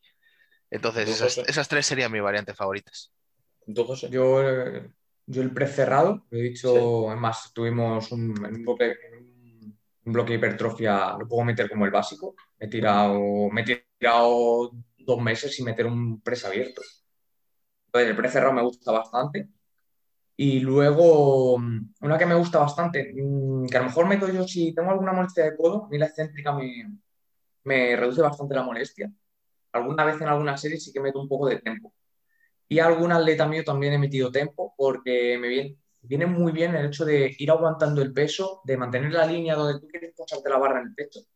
Y alguna vez que muchas veces es más controlada la bajada y la tempo, a mí la verdad que me gusta bastante. La metería, ya te digo, las únicas dos variantes así que, que más meto serían el precerrado y la, la banca tempo. Bueno, Bueno, y las pausas largas, pues igual. O sea, la pausa larga al final, cuanto larga metas la pausa y luego llega la competición, te va a dar igual si lo cueste para dos segundos, porque es que vas a estar acostumbrado a hacerlo. claro. Entonces, creo que esas son las que más... La pausa larga, pues es la que más transferencia tenga. Sí, Y eh, aquí he puesto en, el- en la dieta, he puesto punto clave, hipertrofia, se descuida. Yo sinceramente pienso que sí. Eh, hay un poco de fobia a, a entrenar para ser más grande, ¿no? O para, bueno, para, para desarrollar musculatura. No digo fobia a lo mejor, pero cierta pereza a, a tener que hacerlo. Y la verdad que en la banca es, es, eh, clave, ¿no? Porque al final la banca no es un ejercicio muy nervioso, por así decirlo, entre comillas, ¿no? No sé qué opináis vosotros. yo, pues mira, volviendo al tema de generaciones de antes, yo creo que todas las generaciones que ha habido hasta ahora, sí, eran, cumplían. Eh, la que está saliendo ahora, no. La que está saliendo ahora no tiene problemas en, en hacer lo que haga falta y, y tienen bastante claro el tema de la hipertrofia. Pero, por ejemplo, en mi época, el en mi época, ¿eh? el Mm. tema de subir de categoría, incluso yo cuando subí ya se me echaban de encima la gente. O sea, el tema de subir de categoría era, era casi impensable. No, no, no. Tú eres un atleta de 74, tú compites en 74. ¿Qué, qué es eso de subir de peso? Era algo, en España me refiero, era algo que se veía rarísimo. Y, y ahora no, ahora todo el mundo se está subiendo de categoría, todo el mundo está metiéndole más al cuerpo. Al final, ¿qué hacemos? Hacemos un deporte de fuerza. Y tú vas a levantar más, vas a tener más fuerza si pesas más. Y punto. El músculo tengas. ¿Vale? Eso sí, sí. Entonces, al final, evidentemente, dentro de tus límites, porque va a haber un momento en el que ya te cueste tanto subir de peso que, que la mejora de rendimiento eh, incluso baje a a nivel relativo o pierdas fuerza. Y, y entonces en ese punto yo creo que debes dejar de subir, pero a nadie le, le pasa nada por pesar 15 o 20 kilos por encima de su altura. Me parece algo que es relativamente factible para casi todo el mundo. Sí. Que hay gente que, pe- que pesa lo que mide o pesa 5 kilos más de lo que mide y dice, no, no, no, yo ya estoy fuerte, ya estoy bien aquí, aquí me quedo. Nada, nada, hay que meterle kilos al cuerpo, hay que hacer hipertrofia y, y la banca además va a ser agradecidísima con la hipertrofia. Agradecidísima. Sí, es la, es la que más. O sea, en el momento que metas hipertrofia en banca, es la que más. Y ya te digo, lo que hemos dicho antes, la banca ahora en España está subiendo, pero porque ahora sí que muchos entrenadores están priorizando el hecho de meter hipertrofia. Antes es como te guille, todos los bloques eran iguales, eran solo de fuerza. Y te metemos algo de curl de bíceps por salud de codo. Salud de codo. No. Salud de codo. Siempre se decía, no, el bíceps para salud de codo. Y lo que te No. digo, y eso es en nuestra generación, porque antes, Claro, ni eso es, eso. eso es Tú antes tú decías un curl de bíceps y te decían, pero ¿qué dices? Si eres, eres powerlifter, ¿qué curl de A bíceps? mí, a, mí, a mí en la carrera, por hacer curl de bíceps, me decían que qué hacía. Y yo, a ver, Claro. a mí me gusta tener, pues vamos a ver, a mí, a mí siempre me ha gustado el tema de la hipertrofia. Y ahora sí que es verdad que se está metiendo mucha caña a la hipertrofia, a las variantes y eso, y es lo que está haciendo que la banca suba. Hay que, hay ser, la hay que masa ser un poquito, hay que ser un poquito preplaya también, ¿eh? Claro. Hay que el, el bombeo, yo creo que le gusta a todo el mundo. No, o sea, a mí después la de hacer banca lo que más me gusta es hacer press militar. Me- termino y me siento como un gorila, ¿sabes? Sí, tío, a mí el pre cerrado, de verdad, eh, pero pre muy cerrado. Y acabar con el tríceps que me quema. Mira, yo, yo te, yo te os digo una cosa. Habéis escuchado la frase, ¿no? Esta de ser fuerte y parecerlo, ¿no? Que Sí, eso es algo que se dice ahora mucho. Pues yo en mi época, a mí me llegaron a decir que nadie que levanta el doble de su peso corporal en banca parece que no está fuerte. Y te lo, eso, te- eso es una forma de pensar errónea, porque sí que puede pasar. Sí que puedes levantar el doble de tu peso corporal y no parecer fuerte. Una, una persona que tenga una genética privilegiada para la banca. Noriega. Entonces, Noriega no está muy. A ver, está fuerte, Bueno, pero, pero, pero no es, está. por, es por test, está hipertrofia. porque técnicamente lo Claro, puede pero, hacer. pero, Noriega, pero Noriega, por decirlo así, no está tan hipertrofiado como Orgi. claro. Y- No sé, Claro, que- ¿y quién, le- y quién levanta, y quién levanta más? Noriega, evidentemente, por la técnica que tiene. Pero pon a Noriega a hacer un pre cerrado, como hace John Hack, por ejemplo. Ya, ya, claro. claro. Que, yo- que bueno, John Hack aparte Claro. está enorme, pero O, o- no sé, un ejemplo más normal, Taylor Atwood. Taylor Atwood tiene una hipertrofia bastante, bastante coherente Normal. con lo que levanta, sí, por ejemplo. bastante- sí. Bueno, y eh, hay otro factor en la banca que por lo menos a mí me pasa, que, o me pasaba con ciertas cargas, que es el, miedo. Al final eh, la banca, cuando tú sacas la barra de- del rack entrenando y a lo mejor solo tienes un spotter o no tienes spotter, hay ciertas cargas en las que dudas de si vas a ser capaz o no de levantarlo, porque son pesos que no está, a los que no estás acostumbrados, y ahí eh, las dudas, el, el miedo eh, te pueden hacer fallar, ¿no? Porque modificas tu patrón de movimiento, Sí. eh, no vas, vas con la prisa de quitártelo rápido de encima. No sé vosotros qué, qué pensáis, si os ha pasado o no. Yo creo que he tenido etapas que me han podido llegar a pasar. Eh, en la banca yo diría, porque la banca, seamos realistas, es un ejercicio que es, si, estás, si lo haces mal, es peligroso. O sea, en la banca Sí. puedes tener un accidente que yo creo que en el peso muerto desde luego no. Y en la sentadilla es complicado que tengas un problema grave. Pero en la banca puedes tener un problema grave de narices. O sea, ha habido Grave gente de que se ha muerte. muerto. Claro, Sí, claro. sí, ha habido gente que se le ha caído la, banca, la barra en el, en el cuello y se ha muerto. En el cuello. Y, y incluso en el pecho. En el pecho, y aunque no te mueras, se te puede caer en el pecho y te puede fastidiar una costilla, una fisura, una rotura incluso. O sea, es un ejercicio peligroso. Entonces, lo primero es la seguridad. Es decir, desde el punto de vista, hay, que analizarlo y decir, vale, ¿existe realmente un peligro? O sea, tengo cubierto todo a nivel de seguridad, tengo puestos los soportes de seguridad, si estoy solo, eh, tengo un spotter, ¿cómo, ¿cómo me lo estoy montando? ¿Vale? ¿Qué riesgo tengo de verdad? Un análisis. Vale, pues ahora que sé que mi vida no corre peligro, ahora si tengo miedo, eh, es una cosa mía que me puede incluso ayudar a tirar, ¿vale? Pero que sería un miedo como puedo tener en la sentadilla o, co- o como puedo tener en el, en el muerto, que es un miedo a no hacer el ejercicio, a fallar, ¿vale? Que es un miedo que es que nos acompaña a todos los levantadores y es algo natural y es algo incluso beneficioso.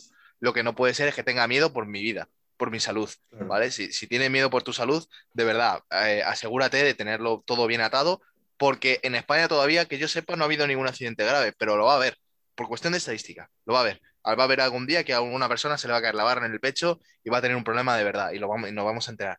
Entonces, de verdad, yo, yo animo aquí a todo, a todo el mundo que use los soportes de seguridad, que para algo están, y que usen un spotter. Y si no tienen ni, ni spotter ni soporte de seguridad, que no hagan la banca. Lo siento, te vas a un gimnasio el día que tengas que tirar No, o de bájate verdad. la o bájate la carga, tío. O sea, ya Claro, está. bájate la carga, bájate la carga y Ese el día, si piensas que puedes fallar, pues te bajas la carga y ya tiras la- es total. Y el día que quieras, que quieras tirar fuerte, te vas a un gimnasio donde esté eso, donde sí que tengas esas opciones. Eso sería lo que diría yo al respecto. También el ojo de poder fallar te hace no, no fallar el levantamiento. Es Claro, que yo claro, he tirado claro. alguna vez solo, he tirado alguna vez solo y es como, no tengo soporte. Totalmente, totalmente de Estoy solo. Y lo Tiro sacas solo- como yo tiro solo o siempre. Totalmente de No, yo acuerdo. también. Yo tiro Totalmente de solo acuerdo. siempre y sin soportes nunca, la verdad. Y lo, lo hago mal, soy Yo no. consciente, pero bueno. Pues No, yo pero te alguna diría, vez sí que es verdad que levantas el culo, pues dices tú, mira, la fallo. Claro. Y en vez de tirarla o volcarla o cualquier cosa, pues No, mira, pero pues eso- entra saco, dentro- sea. eso entra dentro de lo aceptable. Yo también entreno aquí en mi casa solo y lo que pasa es que yo me aseguro de que la barra a mí no se me va a caer en el pecho y me voy a quedar ahí solo Claro. con una con 180 kilos en, la- en el pecho. Porque Claro, eso no me lo voy a poder quitar y me va, me va a suponer un problema. Además, la, incluso aunque no sea un problema grave, yo creo que si te cae 180 kilos en el pecho y te los tienes que rodar y, y vas a estar lesionado, ya, ya, ya tu preparación se va a ir a la mierda. Flipas, sí, sí. Entonces, ¿te, No, te sí merece la pena?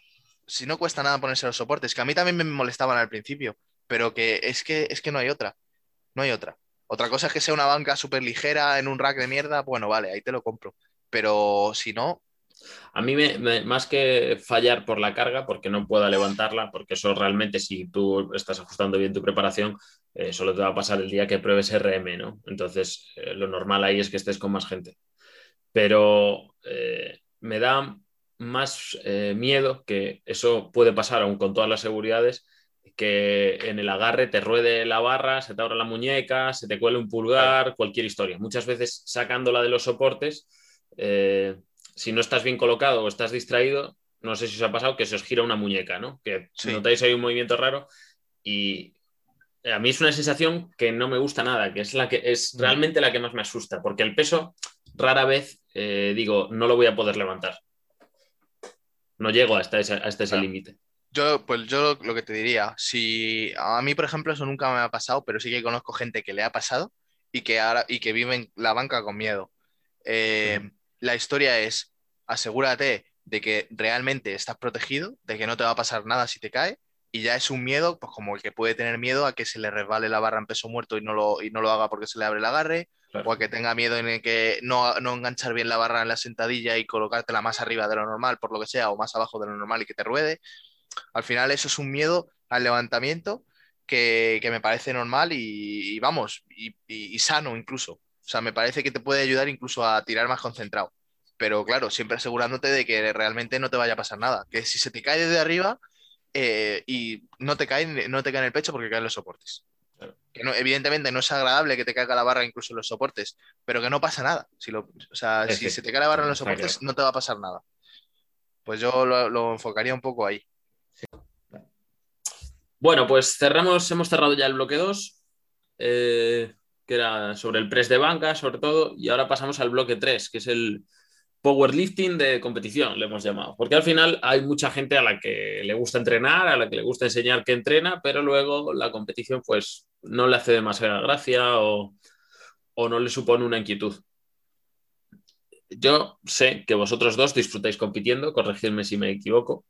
Os gusta Correcto. prepararos para la competición y la competición es el, el día que pone el broche de oro a, a una preparación, ¿no? Y por lo tanto es la máxima expresión de rendimiento para, para demostrar todo lo que, lo que se ha trabajado. Entonces, ¿cómo es para vosotros el día de la competición? ¿Cómo lo disfrutáis? Pues es duro. Pues Muy bueno, duro. aparte Sí, de bueno, eso- eh, respecto a lo que has dicho, eh, yo veo, veo perfectamente válido que haya, haya gente que no le guste competir, que no lo disfrute y que disfrute entrenando. Para mí, eh, la competición em- empezó como una manera de motivarme más a la hora de entrenar. O sea, a mí ya me gustaba mucho entrenar, pero si encima tengo ese objetivo de, de competir, de, de superar a alguien, de enfrentarme a una persona que sé- sé que se va a preparar muy bien, eh, eso me ayudaba a entrenar mejor. Y entonces disfrutaba todavía más de mis entrenamientos gracias, gracias a eso. Entonces, en realidad la competición para mí es, es un poco eso también. O sea, es ya no solo el propio día en sí, sino sino que me mejora mucho mi, mi vida como, como atleta.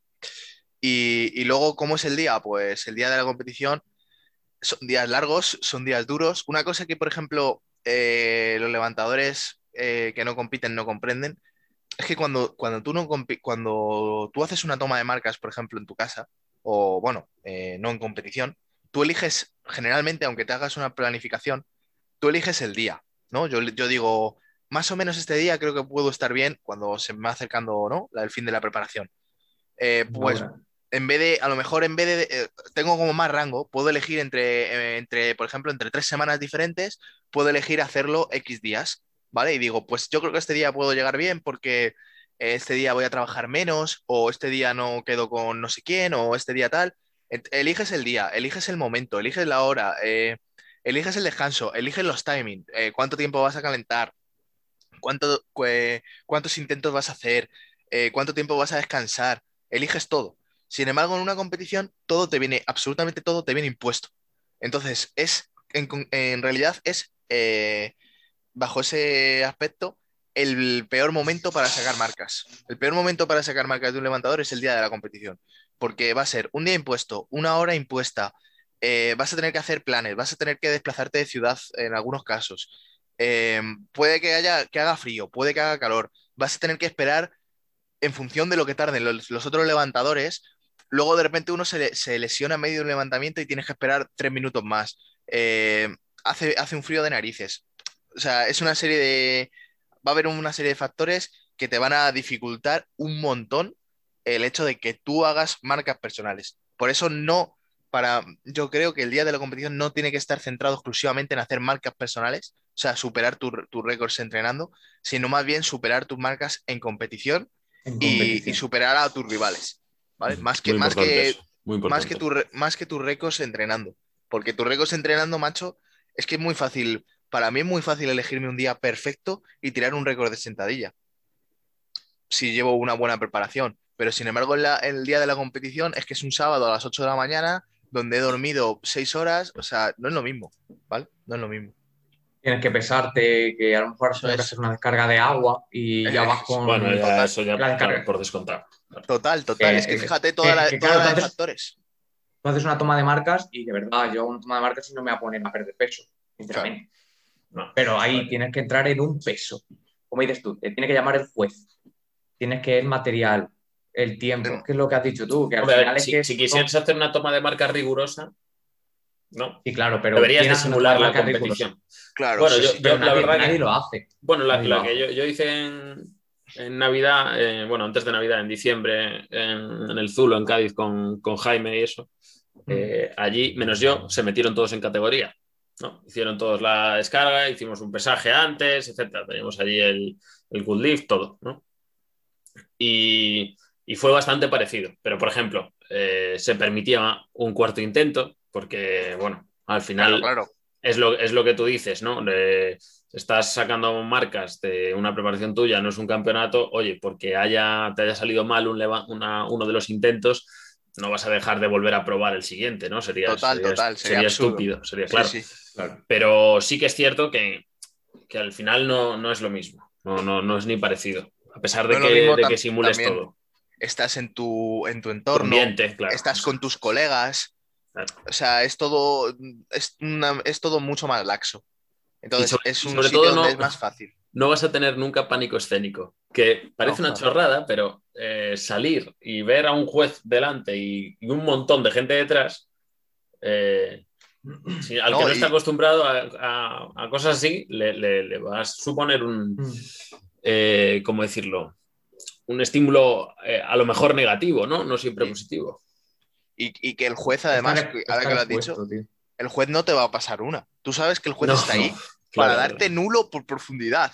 Sí, o sí, sea, sí, sí. baja capullo. Y a lo mejor precisamente por pensar baja capullo, lo hace, lo- no lo haces bien. O te tiras al más de lo que Claro, tenías que te- bajar y Te tiras al pozo y no hay Dios que salga de ahí, ¿no? Sí. Claro. O sea, es claro, en una toma de marcas, evidentemente lo que hay que intentar es hacerlo, si eres competidor, hacerlo lo más parecido al día de la competición posible, pero todo el mundo sabe, to- todo lo hemos hecho, somos mucho más laxos, somos mucho más permisivos. Si ya no compites, ni te cuento. Si ya no compites, es que ni te cuento. Porque encima no solo bajas de peso. Si no compites y tienes una toma de marcas esa semana, ¿qué vas a hacer? Vas a comer mucho más, vas a dormir mucho más y vas a llegar mucho más fuerte. Es que, es, que claro, es. Vas a llegar es- inevitable. Claro, vas a llegar dopado. Bueno, entonces, pero vosotros, eh, a pesar de eso, a la gente que, que le gusta mucho entrenar, ¿le recomendaríais que compitiese, aunque fuese una vez? Depende de la motivación que tenga, tío. Es que al final, eso, ¿Pero no le vez- recomendarías probarlo? yo sí. Yo recomendaría que lo Sí. pruebes, porque Claro. recomiendo y a lo mejor llega un momento, como, dices, mm, como ha dicho Guille, llega y te gusta el, el hecho de, oh, qué guay, eh, conoce, bueno, aparte, que a lo mejor hay gente que no le motiva tanto el tema de los kilos, pero el ambiente de competición Sí, me gusta. El conocer gente, el ver, yo qué sé, a un Mm. chavalito. A mí me decía el otro día uno de un chico, un amigo mío que, que entreno, me decía, ah, pues está aquí Guille. Pues a mí el hecho a lo mejor de ver a Guille en persona le motiva y me dijo, guau, quiero competir. Él fue a ver la competición y quiero competir. A lo mejor le gusta el ambiente de competición. Claro. Entonces yo recomiendo a todo el mundo que lo pruebe. Que también luego di- ya, que luego ya decides que ese estrés no es para ti. Pues bueno, pues entrena, pues simplemente entrenar. Pero yo, lo recom- yo recomiendo que sí que, que se compita, también diré que, que con mi físico despampanante es normal que el chaval alucinase. Normal, normal. Hombre, hombre. Pues yo estoy, yo estoy con José. Yo recomendaría a todo el mundo que compitiese, de hecho lo hago. eh, y, y además que lo hagan pronto, es decir, que cojan una, una base de hacer bien la Mm. técnica, de ganar la capacidad de hacer un 1RM, porque evidentemente al principio, si haces un 1RM a los tres meses de entrenar y no, y no sabes hacerlo bien, te vas a lesionar. Pero una persona que tenga un poco de rodaje ya y que ya pueda hacer una, to- una toma de marca, yo le recomiendo que compita cuanto antes. Por lo que dice. José, porque hay tú no- la cantidad de gente, por ejemplo, eh, ahora en el Regional de Madrid, 150 personas. Evidentemente, esas 150 personas, hay 130, 120 que saben que no van a rascar nada. O sea, que no van a lograr, eh, quiero decir, que en competición, que no van a lograr un Ni siquiera la competitivo. mínima, a lo mejor, ¿no? Claro, que no van a y no van a, no, es que no van a eso. Es que van a disfrutar del deporte, a disfrutar del día de competición, que es verdad que se disfruta. El ambiente, claro, sí. el ambiente en el powerlifting, Claro, que yo he estado en otros deportes, es súper sano. Siempre hay algún gilipollas, pero el ambiente en el powerlifting es súper sano. Todo el mundo se ayuda, Sí, todo el mundo eh, se echa un cable, todo el mundo se animan, se animan unos a otros, se animan Sí, los rivales es unos a otros. O sea, el ambiente es súper sano, el ambiente de la leche y, competir es súper bonito y se disfruta un montón. Entonces, yo y, esa gente, esa gente que sabe que no va a rascar nada, van a disfrutar. Entonces, seguramente a, a esa gente que no va a rascar nada y va a disfrutar, el competir les ayude una barbaridad a, lo- a lo- luego a la hora igual de motivarse para entrenar y para, y para seguir su camino. Como hemos dicho antes, eh, competir en realidad sí que significa enfrentarse a otra persona, pero yo creo que puede haber dos enfoques sin ningún problema. O sea, pueden estar los- la gente que va realmente a competir a enfrentarse a otro, pero es verdad que hay otra gente que va a una, que se apunta a una competición y no compiten, no van a competir, van a disfrutar. Entonces, eso también es importante. Y muchos de esos competidores, yo por ejemplo, yo empecé así. O sea, yo no era competitivo cuando empecé. Tú, Álvaro, por ejemplo, tampoco. O sea, seamos sinceros, ¿no? Tú no eras competitivo, ahora lo eres. Entonces, ¿qué, ¿a ti qué te, ha, qué te ha, qué te ha ayudado a mantenerte compitiendo? Es decir, sabiendo que ibas a un nacional y que a lo mejor no entrabas en el top 10. Pues seguramente el, el, eh, eso, el ambiente te ha ayudado, el, Sí, pues tú, bueno, yo- por yo- ejemplo, en competición, tú nos veías a nosotros, ¿no? Tú, eh, quiero decir claro, que claro, claro, tú eres de Galicia, nos juntábamos todos en una casa, eso es divertido, eso claro. socializas. Sí, eh, vives la experiencia, ¿no? Pues la, experiencia de la competición, por así vives la experiencia, conoces gente, haces amigos. Sí, Entonces, totalmente. al final es, es todo, tío. Que luego con el, con, los, con el tiempo te haces competitivo. Pues si te has hecho competitivo, en parte es gracias a eso. El, el- Hombre, haber a que lo has disfrutado. disfrutado y te ha gustado, claro. Eso es, totalmente. Entonces, por eso yo, yo animo a todo el mundo que lo haga y el pensar, no, tío, si es que en mi categoría levantan 150 kilos más de total. Ya, levantan 150 kilos más de total ahora. Dime dentro de o sea, cinco eso años, es, eso es. dime dentro de cinco años si levantan 150 kilos Mm. más de total que tú. Eso es. Yo, yo opino igual, ¿eh? Yo la verdad es que sí que le recomendaría a todo el mundo que, que lo probase y que si le puede coincidir, eh, bueno, o más bien que utilice las competiciones para, para hacer una toma de marcas real, por así decirlo, ¿no? Si entrenas powerlifting, el mejor sitio eh, o el mejor baño de realidad que pueda haber es, es la competición, aunque no vayas a ganar, pero es lo que te establece realmente o, o lo que te ayuda a poder compararte con cómo estás respecto al nivel general. Yo creo que además, eh, pues como dices tú, Guille, la, la experiencia es, es muy buena, sobre todo cuando tienes un equipo de gente alrededor, porque lo he dicho muchas veces en el podcast, el, en el powerlifting eh, compites solo, pero es un deporte de, de, equipo y se nota mucho cuando tienes un equipo cohesionado, cuando tienes confianza con la gente, con tu entrenador, con la gente del equipo que va a verte, etc. ¿no? Y yo creo que es, es recomendable y merece la pena vivirlo. Total, totalmente. Sí, yo, de mi, yo de mi primera competición a nivel rendimiento fue un desastre, pero como dice Guille, te vas a Cádiz, claro. eh, te pillas una casa con gente desconocida, o al final, gente desconocida, pero que al final compartís un... Sí. El día, el día antes de competir, te meten con Guille a dormir, sí, roncando como un cabrón, ¿sabes? no, es más, yo dormí, yo dormí con Guille. La, mi primera competición yo, yo dormí con Guille. Yo en la copa también dormí con Guille. Es, es, algo más. típico que en la primera competición la gente quiere dormir conmigo. No se ve muy bien. Yo dormí con Guille, tío. Y no sé, tío. Yo, o sea, y, y, esa competición, que al final fue a nivel rendimiento, pues yo considero muy mala, pero la experiencia, no sé, a mí me, me gustó y por eso seguí compitiendo. Aparte de porque soy un picado y no me gustó cómo competí y dije, pues la siguiente va a ser mejor. Claro. Pero lo que digo, el otro día me escribió un chico, tengo X en sentadilla, tengo tanto en banca y tengo no sé qué. ¿Me recomiendas competir? Y dije, claro. dije, sí. Aunque tengas esas marcas y no seas competitivo, pero yo lo que haría es, vete, haces un 9 de 9, te vas contento a tu casa y ya volverás, ya serás competitivo. Pero, ¿por qué? O sea, ¿por qué hay que tener una marca mínima para competir? Yo creo que eso no hace falta.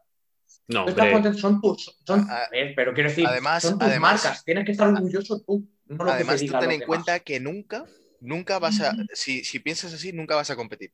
Si piensas, no. hasta que no tenga una marca competitiva, nunca voy a competir. ¿Por qué? Porque van a seguir subiendo las marcas. Efectivamente, van a seguir subiendo, entonces nunca vas a estar a gusto. Claro. Lo mejor es que empieces y, y ya está. Céntrate, si en ti, céntrate en ti, porque yo tuve el error ese de mi competición, mi primera. Es como, tengo que quedarlo más arriba. No, quedarlo más arriba no. Saca lo que tienes que sacar. Estás contento y, y, no te compares con nadie. Porque Al final, lo importante es subirse al tren.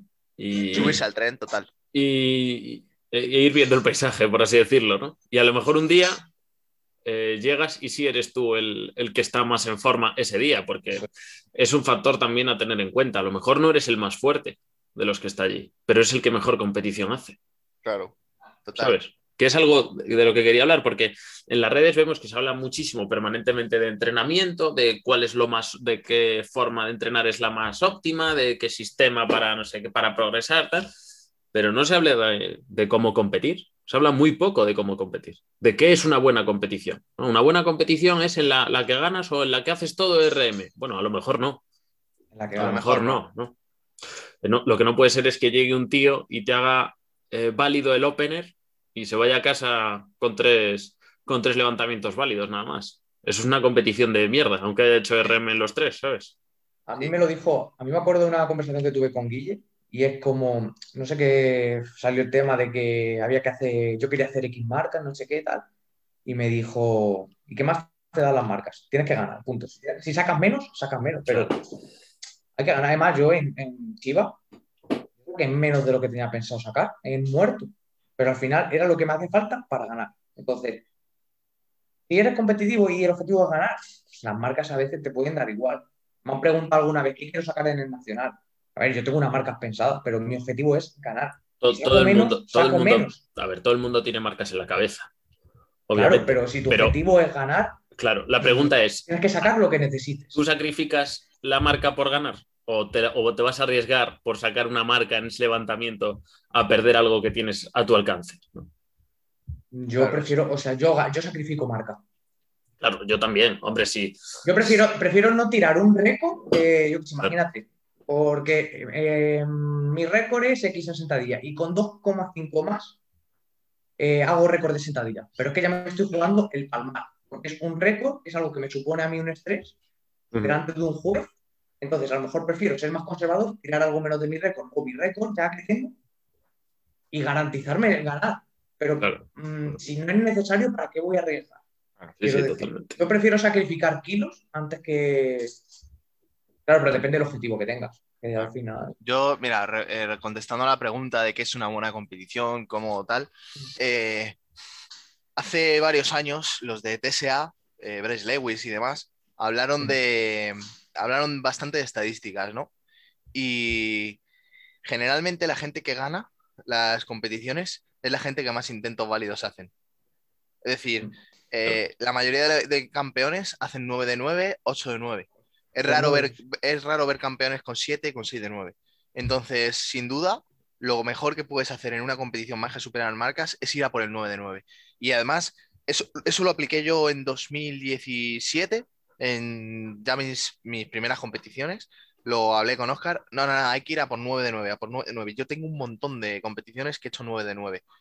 Y cuando haces 9 de 9 y luego eh, te dan el total, alucinas. O sea, no te crees el total que has hecho. Dices, ¿de verdad he sumado tantos kilos? No te da la sensación de. Porque a lo mejor te has quedado 5 menos en sentadilla de lo que querías, 10 menos en banca, pero luego te dan el total y alucinas. En comparación con, con otras competiciones que hayas hecho 7 o 6 de 9, es que, un 9 de 9 te puede subir en, en 83 kilos, te puede subir 50 kilos, incluso 40 kilos el total. O sea, te puede subir una barbaridad el total respecto a hacerte un 5 de 9, por ejemplo, que suele ser lo habitual. Y mm, luego otra estadística, eh, por ejemplo, era que la- el 50% de los levantadores fallan el tercer intento de peso muerto. Tercer intento que es muerto. Eso, eso lo hacen el 50% de los levantadores. Entonces, a eso hay que tenerlo muy en cuenta. Yo, por ejemplo, que, que tengo un mal peso muerto en comparación con mi subtotal, pues yo solo tengo siempre en cuenta. Siempre calculo que hay una probabilidad del 50% de que el tercero, mi rival, lo falle. Claro. Entonces yo voy jugando, voy jugando con eso, ¿vale? Eh, pues que es una buena competición, sin duda 9 de 9. Si ya has superado marcas, ya has clasificado en un podio, enhorabuena, enhorabuena, Sí. no, no hay más. Pero lo primero es búscate el 9 de 9, o lo más cercano al 9 de 9, si hay que jugarse, como dice Guille, un intento, es el tercero de muerto. claro, sobre todo. Es el único movimiento, a lo mejor, que digas tú, me la puedo jugar. Pero también te digo, también te digo, si, si te, la, te la juegas, ¿vale? Pero imagínate que tú ya has fallado un par de intentos en antes, No, no, me refiero, si vas, imagínate, eh, 8 de 8 y te queda un intento. ahí, claro, por supuesto, júgatela. Incluso, Ahí, por con, un, supuesto. incluso con un 7, ¿eh? Ahí, ahí, por supuesto, júgatela, pero tú ten en cuenta que si ya has fallado un par de intentos en sentadilla o lo que sea, o una sentadilla y una banca o algo así, o una sentadilla y dos bancas, Claro. si luego encima te juegas el tercer intento de peso muerto, tu total va a ser, total. va, va a ser lamentable. Os voy, a Total pon- va a ser- va- os voy a poner un supuesto, ¿vale? Eh, al final, el- a los tres nos lleva Oscar y sabemos un poco cómo planifica los intentos Oscar. Eh, Conserva- conservador. sí, pero bueno, yo creo que eso es eh, beneficioso. Bueno, es muy beneficioso. Te da mu- Yo, llegas al tercero de cada movimiento con mucha confianza, que creo que es lo más importante. Sí, sí, sí. Eh, pero tú imagínate que llegas a la banca porque yo las dos veces que he competido he hecho 8 de 9, porque las dos eh, he hecho un nulo en banca. Y tú llegas a la banca, haces el opener bien, vas confiado, llega el segundo intento, tocas al levantar, tocas soporte, claro, nulo. ¿Qué haces en el tercero? ¿Repites el segundo? Un segundo, chicos, un segundo, ahora vengo. Sí. ¿Tú qué dirías, José? ¿Rep- ¿Repites el segundo o, o tiras el tercero que tenías programado? Repites. Yo repito, seguro.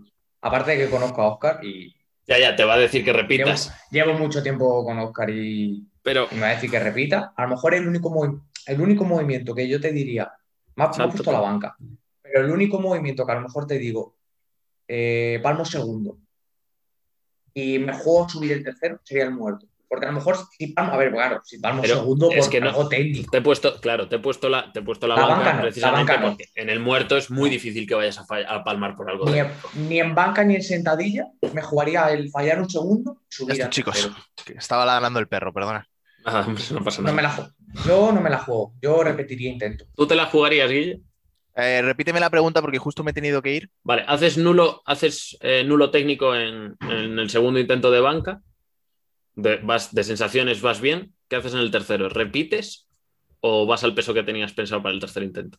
A ver, yo por estándar repito. Es decir, por norma general repito, pero ah, tendría que valorar muchísimas cosas. Tendría que valorar cómo voy de subtotal respecto al rival, cuánto me saca el rival de muerto eh, y si voy a necesitar realmente algunos kilos.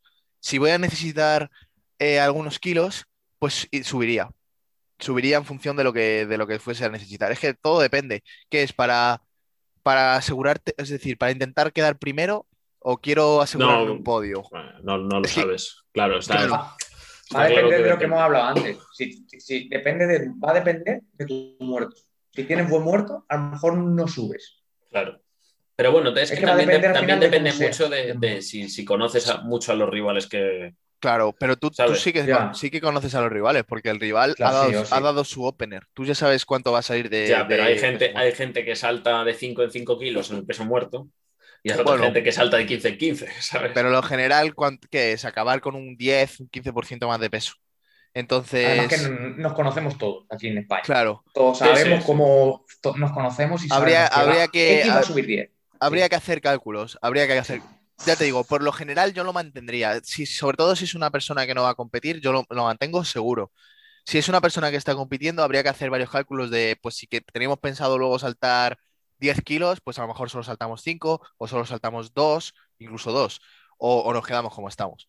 Habría, Pero- que, habría que valorarlo. Fíjate que con lo importante que es esto al final, a nivel competitivo, si de verdad te gusta y disfrutas la competición, y aunque, aunque sea, eh, aunque no vayas a ganar, pero yo no sé vosotros, yo prefiero quedar de cuarto que de séptimo, si puedo. Sí, ¿no? Sí. Sí. Ah, eh, lo más arriba posible. Eso de que no, el segundo es el primer perdedor, sí, pero yo prefiero ser segundo que ser octavo, Claro. Sinceramente. Y, y aquí porque no hay premios, pero el segundo en unas Olimpiadas se lleva una pasta y se lleva una beca y un octavo no, ¿sabes? Entonces, bueno, pues eh, también es importante quedar lo más arriba posible. Y de esto no, no se habla, no hay eh, infografías en las redes, ¿no? Con todas las que tenemos de sistemas de entrenamiento, de esto nadie, nadie habla, de qué hacer, de poner supuestos en las competiciones. A mí es algo que me parece interesante y la verdad que, bueno, eh, me gusta, me gusta hablar de ello y, y, sobre todo aprender, porque si tienes que esperar a una competición para aprender a competir, eh, sabrás competir cuando ya haya, hayan pasado 15 años desde que empezaste. ¿no? Claro, y, no, y, el tiempo eh, para todos es igual y la mayoría de la gente no nos podemos permitir esperar 15 años para aprender a competir. Entonces, bueno, Total. ¿qué es lo que consideráis más importante a la hora de afrontar una competición? Ah, complicada la pregunta. Sí. Lo más Bastante. importante, o sea, me tengo que quedar con una cosa. Sí, A la hora de afrontar una competición, las ganas. Tienes que tener ganas de competir. Yo, por ejemplo, eh, en esta última competición en el Regional de Madrid, por factores externos tuve que parar bastantes entrenamientos. Eso me, me causó una desmotivación. Como que se me fueron acumulando varias cosas. eh, entonces em, entrenaba menos, entrenaba peor y no tenía ganas de competir. Y fui a competir igual. Eh, es verdad que yo en el día de la competición me salió genial porque al final tengo. Al final a mí me gusta la competición. Pero ¿qué pasa? Llegué, llegué sin prepararme. Y, y claro, si llegas, aunque llegues, eh, aunque ese día lo hagas muy bien, si tú no te has preparado bien porque, porque no tenía ganas de competir, la- en realidad la competición va a ser una mierda. Aunque te haya salido bien esa competición, o sea, no vas a sacar lo que querías, etcétera. Sin embargo, otras competiciones donde he tenido muchas ganas, muchísimas ganas, pero yo he llegado, por ejemplo, a competir lesionado. Eh, de- he competido con una lesión de hombro y con una lesión en el abdomen también. Y, pero si tienes realmente ganas de competir, intentas sacar todo bien, hacer todo perfecto, eh, el resultado siempre es bueno.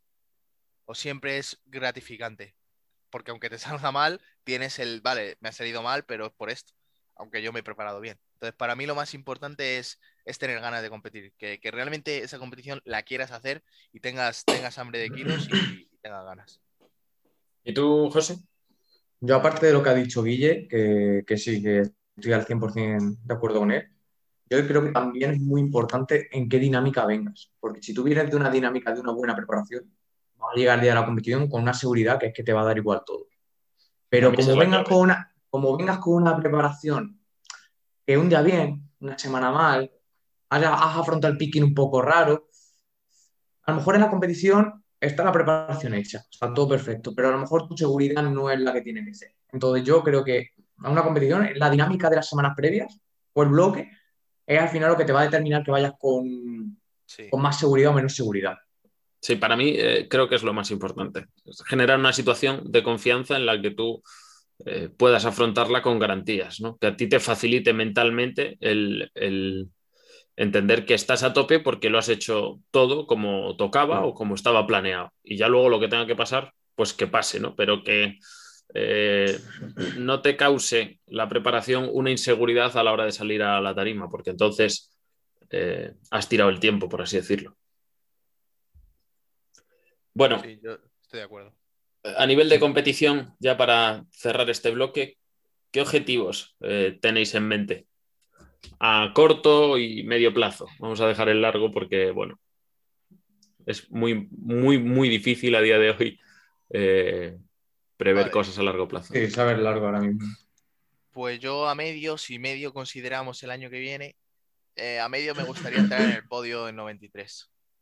Ese es mi objetivo, ser, ser competitivo y poder entrar en el podio. ¿Y tú, Eh, José? Ah, perdona, Guille, que te, no, iba a decir- Dime, dime. Iba a decirte al de corto. Al de y- Ah, sí, perdón. Sí, sí. Y nada, al de corto prepararme bien el campeonato de España y hacer una competición en la que yo esté a gusto, aunque sé que evidentemente pues el rendimiento que yo daba en 83 no lo voy a dar en 93 porque mm, no me ha dado tiempo a... O sea, eh, subir de categoría, hay gente que lo ha dado- que en, un- en nada en- se adapta, a mí no me ha dado tiempo a adaptarme y, y nada, simplemente eso, salir contento de mi competición a corto plazo y a medio plazo pues colarme en el podio. ¿Y tú, José? Yo, a ver, yo a corto, pues bueno, tenemos el nacional y el objetivo es, es ganar la, la categoría 74. O sea, mi objetivo es ese. Lo llevo diciendo tiempo y Hay muchos pretendientes eh, para la categoría. hay, mucho, hay muchísimos pretendientes, pero creo que, que ya después de Tarragona, que quedé cuarto, empatar con el tercero, la Copa, ganarla, creo que ya ha llegado un momento en el que Te ves capaz. no puedo ir con la mentalidad de no, voy a hacer mis marcas. No, tengo que ir ya, ya tengo que ir ya con la mentalidad de que, de que puedo ganar, de que soy candidato y ya está. Y que no es, que no hay otra. Luego a, a medio plazo, el mundial. Mm, me gustaría ir al mundial, pero claro, eso implica que tienes que ganar, ganar o quedar segundo en, en en el nacional. Entonces, bueno, mi a medio plazo es es ir al mundial sí o sí. Y luego a largo, a largo, si tengo buen resultado y no me quedo con espinita en la categoría menos 74, me gustaría subir a 83. Es mi idea. ¿Pero cuánto pesas tú, José? Si tú Yo estás en mismo estoy en- 83. No, estoy en 70. Bueno, a ver, sí, pero estoy en 76 y medio, 76, Vale, vale, 8, vale. el peor día. Es, Sí, es sí. verdad que en volumen he llegado a pesar 79, están 79 kilos. Pero claro, yo peso 79 kilos y me veo ese rendimiento de verdad que me veía, que no me cansaba, que metía kilos, que metía todo. Entonces digo, joder, me gustaría meterme en 83, pero eso lo veo como algo a largo plazo y sí me quedo con la espinita de, de 74. Muy bien. Muy bien. Pero esos son, esos son mis objetivos ahora mismo. Muy bien. Bueno, pues eh, bueno, hemos, hemos finalizado el bloque 3. Eh, el siguiente bloque es el bloque 4 de tema libre. Eh, yo no sé si habéis pensado algo o queréis promocionar algo. o- Ahora, por ejemplo, lo que, lo que ha dicho José de, Sí. de subirse de categoría, eh, yo me estaba viendo reflejado en lo que él decía. Yo, por ejemplo, sí que eh, yo competía en 83 y siempre tenía en mente la idea de subir de subirme a 93. Siempre lo tuve, vamos, siempre me rondó la cabeza. Por lo que dices tú, que, que yo me veía, yo, yo siempre he entrenado pesando 88, 89 kilos y entreno muy bien y luego cuando competía, competía bien, pero había una pérdida de rendimiento, eso es evidente. Claro. Entonces yo quería saber qué, qué podía ser el competir en 93. Y entonces eh, a mí lo que me pasó fue que yo sí que quedé satisfecho en 83. O sea, yo, yo quedé muy satisfecho con... O sea, yo logré todo lo que quería lograr en, en 83. O sea, gané una Copa de España, quedé segundo en un, en un campeonato, tengo récord eh, de banca y entonces como que ya no me quedaba nada por hacer. Bueno, sí, ganar un nacional en 83, pero es que eso para mí es imposible, porque ganar un nacional en 83 es o ganar a Rambo o ganar a Walvarove ahora. O sea, yo no puedo, yo no estoy a ese nivel, ni lo voy a estar. Y soy realista. Y entonces, pues dije, bueno, pues ya que he cumplido con todos mis objetivos en 83, voy a subir de peso y voy a, voy a intentar ir a por mis otros objetivos en 93, que tampoco voy a poder ganar 93 nunca, porque está en Castro y está Fuentes. Pero un podio, ¿por qué no? Y me motiva un montón eso. Me motiva mucho, me motiva para comer, me motiva para entrenar y me motiva para dormir. Te ha, salido- Yo- te ha- te ha sacado Diego ahí un buen competidor, ¿eh, Guille? Por esa tercera plaza en 93, ¿no? ¿Cómo, cómo? Ah, Diego- este, Jacobo. Diego, Jacobo, este el chico que entrena eh, El Diego, chico entrena a Diego. está fuerte. Pero no, si Jacobo, Jacobo es 105. ¿Es 105? Ah, no, Jacobo es, es verdad, Jacobo es 105. No, no, Entonces, Jacobo tiene- está, Jacobo está Ah, eh, perdón. Jacobo no, Paco, el que compitió contigo en el Paco, sí, regional. sí, hostia, Paco. No, y a Paco este año yo no le gano. Este, También te digo este- que Guille, que Guille ha dicho alguna vez que se subía a 105, ¿eh? Eh, y sin pegas, 90. ¿eh? Unas buenas siestas, lo ha dicho, ¿eh? He llegado Sí, a pesar está- 98, ¿eh? He llegado a Sí, pesar está- 98. siestas anabólicas y andando, Claro. ¿eh? He llegado a pesar 10 kilos más de lo que peso ahora. Pero bueno, eh, no, solo veo. Yo no sería competitivo en 105 hasta dentro de 15 años. Y ya me habría hecho viejo, ¿sabes? O sea que lo veo complicado. Pero en 93 sí. A mí, por ejemplo, me gusta mucho el ejemplo de, de Miguel, eh, Miguel Martínez, que era un Sí. competidor de 83, que el tío, bueno, a ver, no era un competidor de 83, era un competidor de 93 que pesaba 83 y medio y tenía nivel para ganar el nacional. Y En sin 83. embargo, en 83, pesando 83 y medio, 84. Y sin embargo, el tío pe- competía en 93 porque para él, su, él se estaba centrado en su objetivo a largo plazo, que era ser competitivo en 93. Y, y lleva años quedando cuarto, quedando quinto. En Joder, no, le- 93. no le costaba Bueno. nada hacer una descarga de hidratos. Pero es que su objetivo es, su objetivo es no era ese. 93. Ya, Pero ya, es que su objetivo no es 83, ¿sabes? Y, claro. y- y yo empatizo mucho con ese chaval y esa forma de pensar me parece muy buena, porque luego con los años, a saber, ¿sabes? A saber, Sí, sí. que, eh, seguramente haya logrado más él manteniéndose en pesos cerca de 93 que si hubiese Claro. estado compitiendo en 83, Las ganancias. limitándose a nivel de peso y tal. Eso es. Pues sí. Entonces, Bueno, yo, Yo yo, a largo plazo también me imagino que acabaré en 93. A largo plazo. Al final o- es ley, es que al es ley, tío. Al final es ley, es que si quieres seguir ganando Pero por, por pura comodidad, ¿eh? Por pura Sí, comodidad. a ver, también, también es verdad, ¿eh? por pura comodidad. También, otra cosa que, que da mucho palo el corte. O sea, no el corte en sí, sino el perder rendimiento por el corte. O sea, Sí, claro. evidentemente, Claro, luego si haces una buena competición, haces muy bien la descarga. Yo he tenido, eh, Te da incluso igual. he, he igualado mis marcas eh, entrenando, las he igualado en, en una competición haciendo corte, o sea, pesando 6 kilos menos con corte. Pero aún así, yo sé que si no hubiese hecho corte, hubiese levantado más. Es que es así.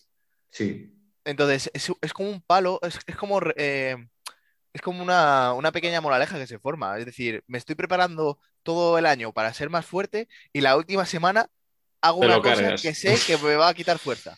Y encima lo hago voluntariamente a sabiendas de que me va a quitar fuerza, solo por entrar en una categoría. Es, es un poco, claro, y, me- y a mí me- eso me genera pensamientos ahí cruzados. ya. Y digo, Pero nada, que- si prefiero competir en 93 y no hacer corte, macho. Pero ¿cuánto estás pensando tú ahora? Yo ahora 89, 88.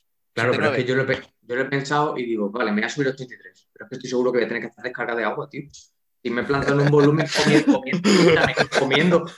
Es una mierda. Te sube dos categorías de una. No, o sea, a mí me Tío, pasó. Pero Yo- escúchame, es que me da, me da rabia porque, a ver, ahora me lleva la nutrición Joseda. Entonces, me metió- metimos un volumen y tampoco metemos una gran cantidad de comida. Me planté en 79 kilos y dije, joder, que si meto un volumen grande me planto en 80 y tal. No, 86. ¿qué va? ¿Qué va? Pero ¿Qué va? escucha, No, no, lo- luego ¿Qué es va? verdad, evidente- Luego, luego no. parece imposible ya coger un gramo más. es verdad lo que dice Álvaro. eh. Yo, por Claro, de ejemplo, su- subí muy rápido a 94 kilos en cuestión de un año. También es que es verdad que yo pesaba 88, 89 de normal. Y, y luego bajaba para. Entonces, a 94 o así subí volando. Y luego para subir de 94, que acabé, su- acabé pesando 98, fue porque fue la pandemia, ¿sabes? Me dejé de mover, comía a muerte. Y, pero que si no en situaciones normales, yo creo que es súper complicado lo que dice Álvaro. O sea, subir 10 Sí. kilos, tú, tú no vas a subir 10 kilos. O eres una persona que tenga un estómago brutal para comer, o, o olvídate. Si sigues entrenando fuerte, eso es muy complicado. joder, es que so- solo hay que ver a José, si es que no te caben 10 kilos. Es que no te caben 10 kilos en tu cuerpo. O, sea, o te, o te pones súper gordo, o es que a ti no te caben 10 kilos, macho. Que no me caben 10 kilos. O sea, es como, no sé, ¿te imaginas a, a Beto compitiendo en 83? Sería Pero una masa. Yo sí, yo sí me lo Beto, imagino. pero Beto, Beto el año que Beto me me dijo Pues a va a ver, ser que- una que- masa, va a que- ser que una su idea, masa. que su idea es subir a 74. 74, Beto, la idea es, a ver, a ver, Beto es 74, pesa normalmente 72, 71. A ver, también te digo que, sí- 72. que en concreto estamos hablando de un chaval que si se lo propone, si se propone competir en 83, el tío va a competir en 83. O sea, eso Hombre, Pero es que a Beto le. A, ver, Pero- a pero es Beto que hay de verdad, gente- que se hay- proponga. Hay gente que ya tiene una estructura, tío, que se les ve que, que ya la tienen saturada, que ya no les entran mucho más kilos. O sea, yo, por ejemplo, a ti te veo eso, para 83, te veo perfecto.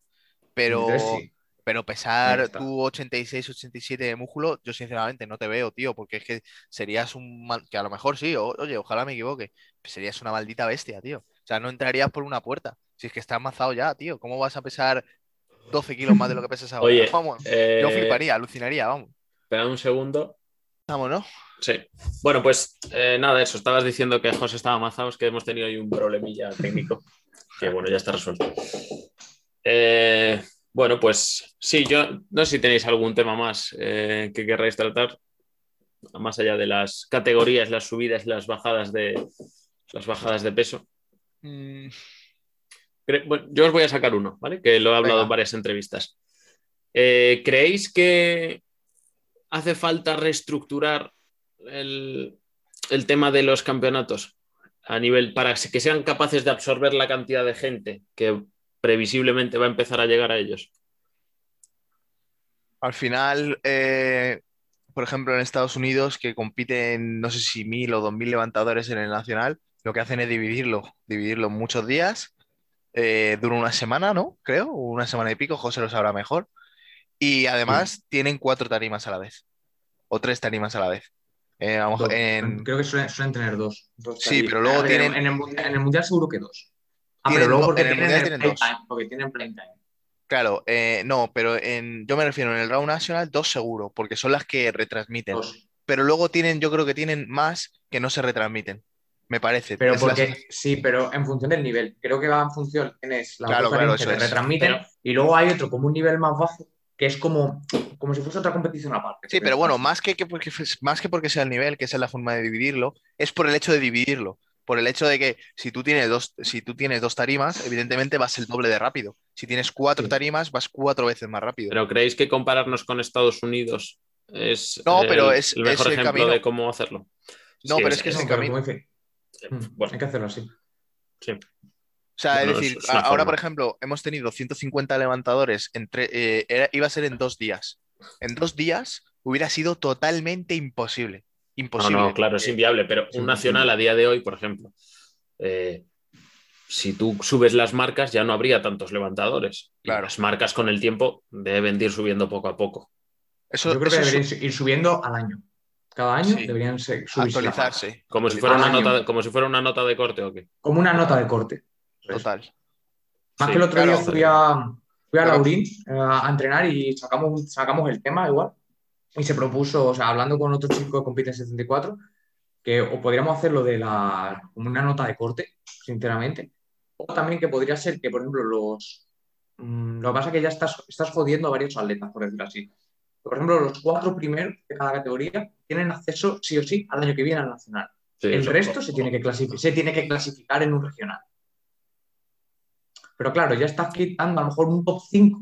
No, a mí, Ya a mí estás eso, puteando, por decirlo así. a mí ya me parece que si hay una marca mínima, si tú superas esa marca mínima, Claro, sigues esa, dentro. mar- esa marca te dura un año y sigues dentro.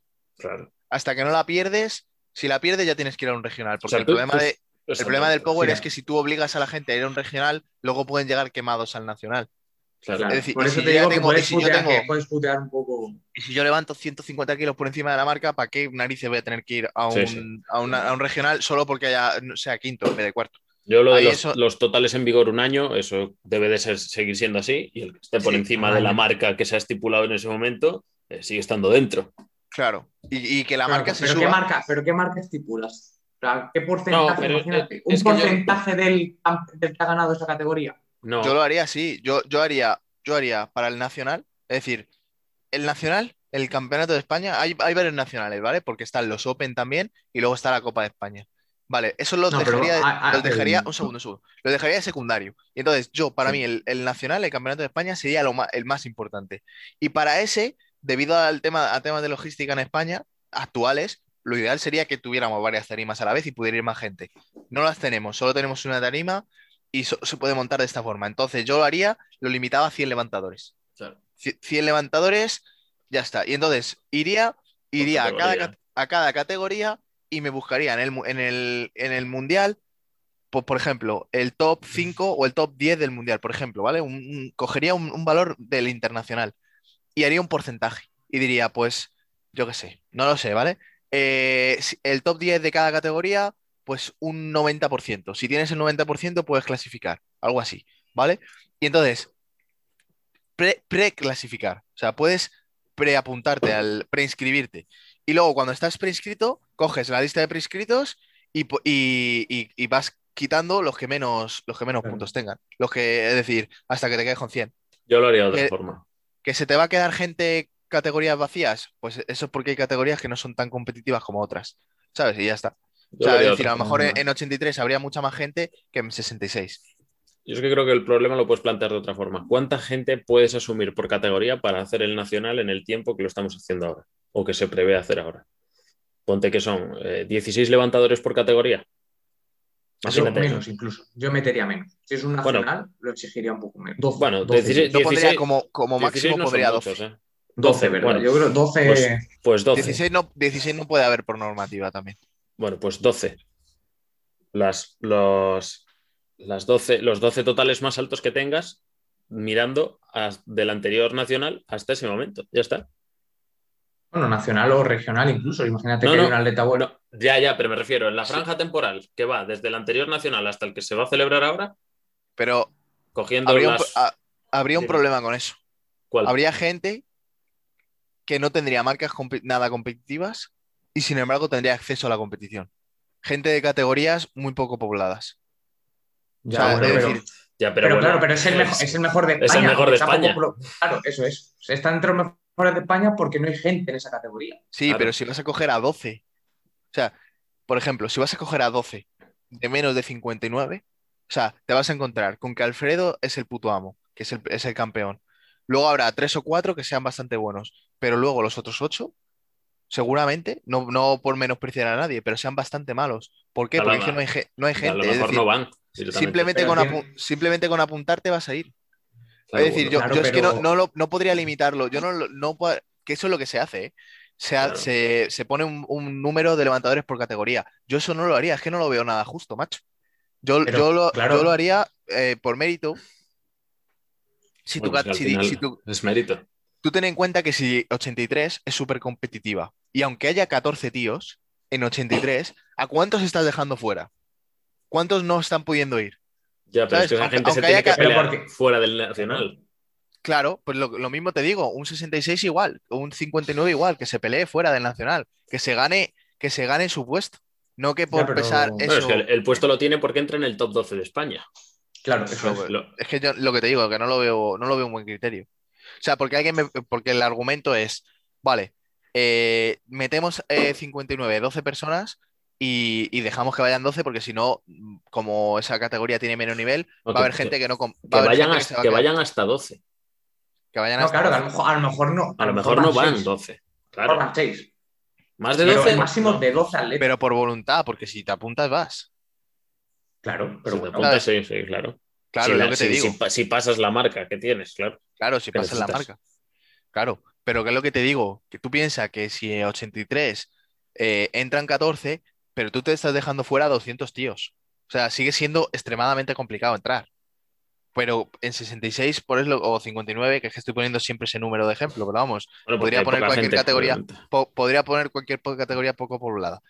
En menos 59, es que, que en una categoría tengas que quedar eh, entre los 14 primeros de 200, por ponerte un número, que son más, entre los 14 primeros de 200 para poder entrar y en otra con apuntarte entres y es un campeonato de España, yo eso no lo veo bien. O sea, es decir, luego está la Copa de España, están los Open, hay un montón de campeonatos nacionales donde, donde todo el mundo debería poder ir.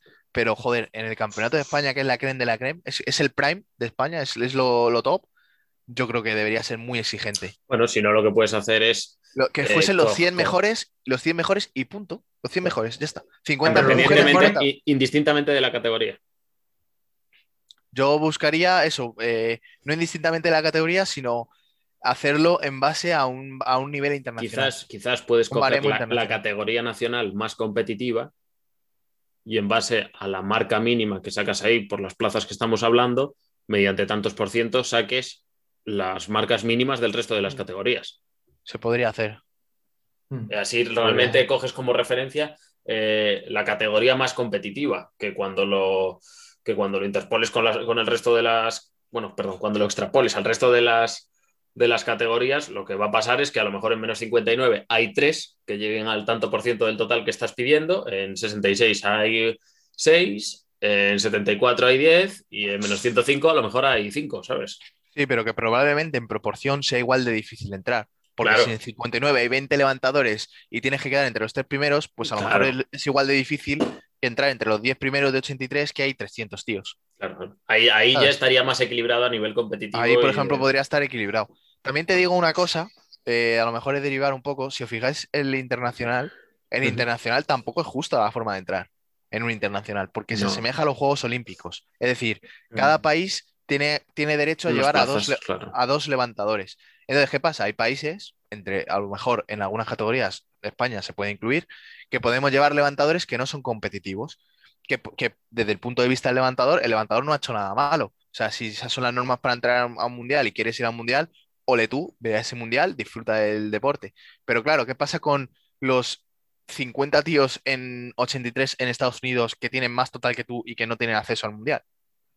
¿Sabes lo que te digo? Es un, quiero decir que es un poco que al final ese tipo de injusticias es que se dan, en el deporte se dan. Sí, siempre que no haya. El tema es que cuando no hay campeonatos clasificatorios, por así decirlo, en los que tienes que conseguir una plaza o una marca específica en ese momento, siempre va a ser injusto. Porque al final, si el mundial no fuera anualmente, fuera cada cuatro años, como en el fútbol, imagínate, y tuvieras que hacer una, co- o sea, los tres años antes del mundial, una competición internacional cada año y sacar al menos X total, pues sí sería mucho más exigente llegar al Claro, mundial, ¿no? Llegar a Claro, competir en ese pero, momento. claro, pero la idea de, en el powerlifting es eso, es el cupo por países. Ya, ya, ya, Entonces, ya. Como, como tienen, e- como tienen esa idea, es que claro, también, si no hubiese cupo por países, Hay países que eh, no aparecerían nunca. a nivel de levantadores sería más justo, a nivel individual como levantador sería más justo que no hubiese Sí, cupo por Pero países. a nivel colectivo. cada uno se le ocurra, pero a nivel de país sería injusto. ¿sabes? Sí, sí, Porque, totalmente. es decir, eh, habría países, es decir, habría categorías donde solo sería Estados Unidos. Los- duran- donde los 10 tíos del que van al mundial serían los 10 americanos. Un montón de sí, categorías. 80 en 83 estaría llena de Claro, estadounidenses. se- estaría Break pero Games es y, que- y todo- y nueve Fí- estadounidenses. Fíjate, fíjate el total que hay que tener en Estados Unidos en menos de 83 para ir a nacional. Creo que está en 682, una cosa así. Una animalada. Una barbaridad, una barbaridad. Bueno, Claro. ah, bueno, ojo, que esto no lo ha hablado nadie en España. Eh, ¿Habéis hablado del tema de que en Estados Unidos, si tú pagas una cuota, tienes Sí. acceso al nacional para siempre? Pero Sí. no es barata la cuota, ¿eh? Son 2.000 No, no, pavos, me parece. Son muy, 2.000 muy pavetas. cara. Son 2.000 Es euros. yo no, no, no veo que haya debate en redes ni nada de eso y digo, joder, me parece acojonante. O sea, es decir, tú puedes sacar para 83, sacas 680 de total y te clasificas, o pagas 2.000 2.000 euros. pavos y, y entras a todos los, a todos los nacionales para siempre. No me jodas, Claro. macho. No, eso es, una, eso es terrible. Yo entiendo que a lo mejor desde el punto de vista de la organización hace falta la pasta, pero tío, no sé, o sea, estás quitándole el mérito al deporte, ¿no? Ya, ya puedes ir por dinero. Es que al final un niño. Lo- Pay to win, digan- como los videojuegos. Es un pay, to win. Es el DLC, tío. Lo siguiente es que, es que pagues 20.000 pavos y vayas al mundial. Claro. Y ya, y da igual, da igual que no tengas el. Vamos, eso es, es- me parece extremadamente injusto, tío. Pero Me al final lo van a hacer o lo. Pero es, la, La duda USAPL es, es lo va a pagar, hacer, creo. es pagar 2.000 independientemente del total. Sí, Te da igual el y, tú va- total. y Sí, no, sí. y tienes garantizado el pase. Eso- a- es no un- es que es tienes que cinco tener el años, así. total. No, y Da igual el total. Cinco, cinco años. da igual el total. ¿Quieres años. competir en el Raw Nationals? Pues nos vamos tú y yo, nos hacemos un viaje a Estados Unidos, pagamos 2.000 pavos y competimos. Venga, no hay huevos. No hay huevos. O sea, es así, es así. Y, y claro, vale, desde el punto de vista organizativo, igual, pues eso, el tema de, de hacer un evento de estos cuesta Lo que no tanto entiendo dinero es cómo la IPF permite eso en realidad. ¿eh? Porque la IPF da mucha, mucha rienda suelta a los países. Deja que claro, deja que cada federación de cada país. O sea, la IPF im- impone una serie de normas y, Ya, eh, ya, que pero, pero, son- pero no lo entiendo como deporte. O sea, ¿os imagináis? La, la IWF no tiene haría, sentido, tío. haría, haría algo así. Tío, eh, en la WBO, el- el- el- la Organización. Internacional de Boxeo.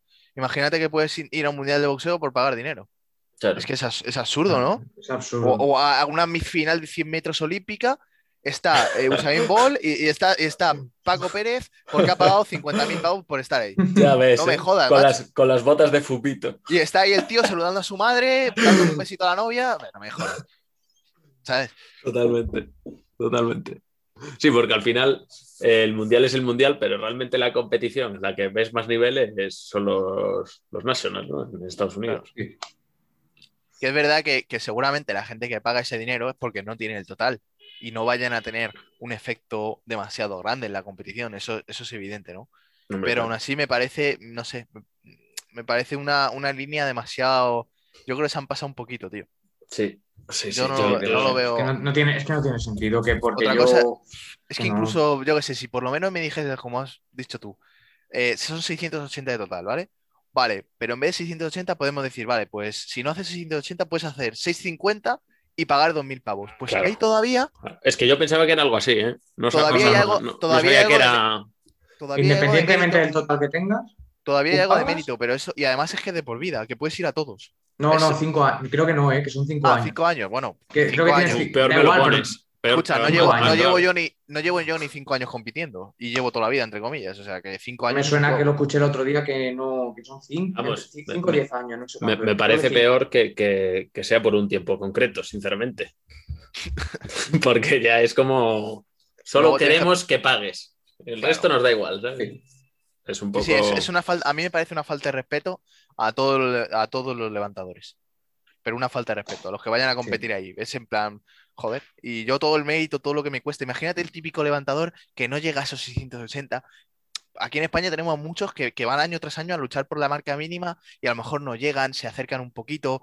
El, el año que van a llegar les pasa algo en la competición y no lo consiguen. Tío, imagínate el típico levantador que está así, que, que, que su sueño, que evidentemente sabe que no va a ganar en el nacional, pero que quiere competir en un nacional porque quiere medirse, quiere que calentar con Noriega, quiere calentar con Orgi, quiere cal- calentar con Tyler Atwood, quiere verles, quiere estar ahí, quiere, quiere salir en la tele, ¿sabes? Que, que- pues eso, y, y tiene todo su derecho, lleva años entrenando, se queda ahí a sus dos kilitos, a sus cinco kilitos, está peleando, peleando, y de repente ve que llega un tío que tiene 450 de total, que lleva un año haciendo powerlifting, pero que tiene pasta y que ha dicho, pin, yo entro. Claro. No me jodas, tío. Nah, es, que es un insulto, es- tío. es un insulto, sí. Es un totalmente. insulto. Una falta de Es una respeto. falta de respeto al deporte, tío, ya está. Muy bien, Que si quieres sacar dinero, lo puedes hacer de otra forma. Sí, totalmente. Totalmente. Bueno, pues yo, si no tenéis nada más, creo que podemos dar por, por finalizada la entrevista. Y vamos a hacer un directo en Twitch, pero entre una cosa y otra, eh, no, yo me quedo sin tiempo, la verdad. Y, y vamos a tener que dejarlo para otra ocasión. Pero bueno, espero que hayáis disfrutado de, de esta charla de domingo por la mañana. Eh, a mí me ha gustado mucho y estoy seguro de que, de que va a quedar un buen episodio.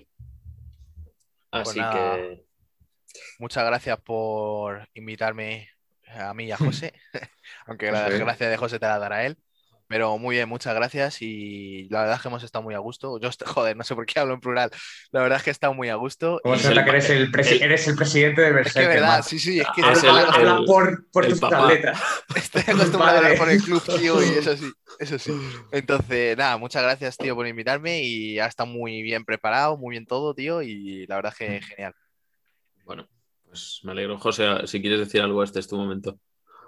Yo di lo Ahora mismo que te que, deja. Guille, ya que ya que él ha hablado mí, pues Que te ha nada, lo dejado. que, hemos estado, hemos estado muy a gusto, que también yo creo que aquí en España hacía falta um, un podcast así más con más continuidad y, para que se diese a conocer también a los atletas y, y entrenadores así en España. Entonces, yo veo muy un buen proyecto y que nada, que, que a seguir así y que muchísimas gracias por invitarme.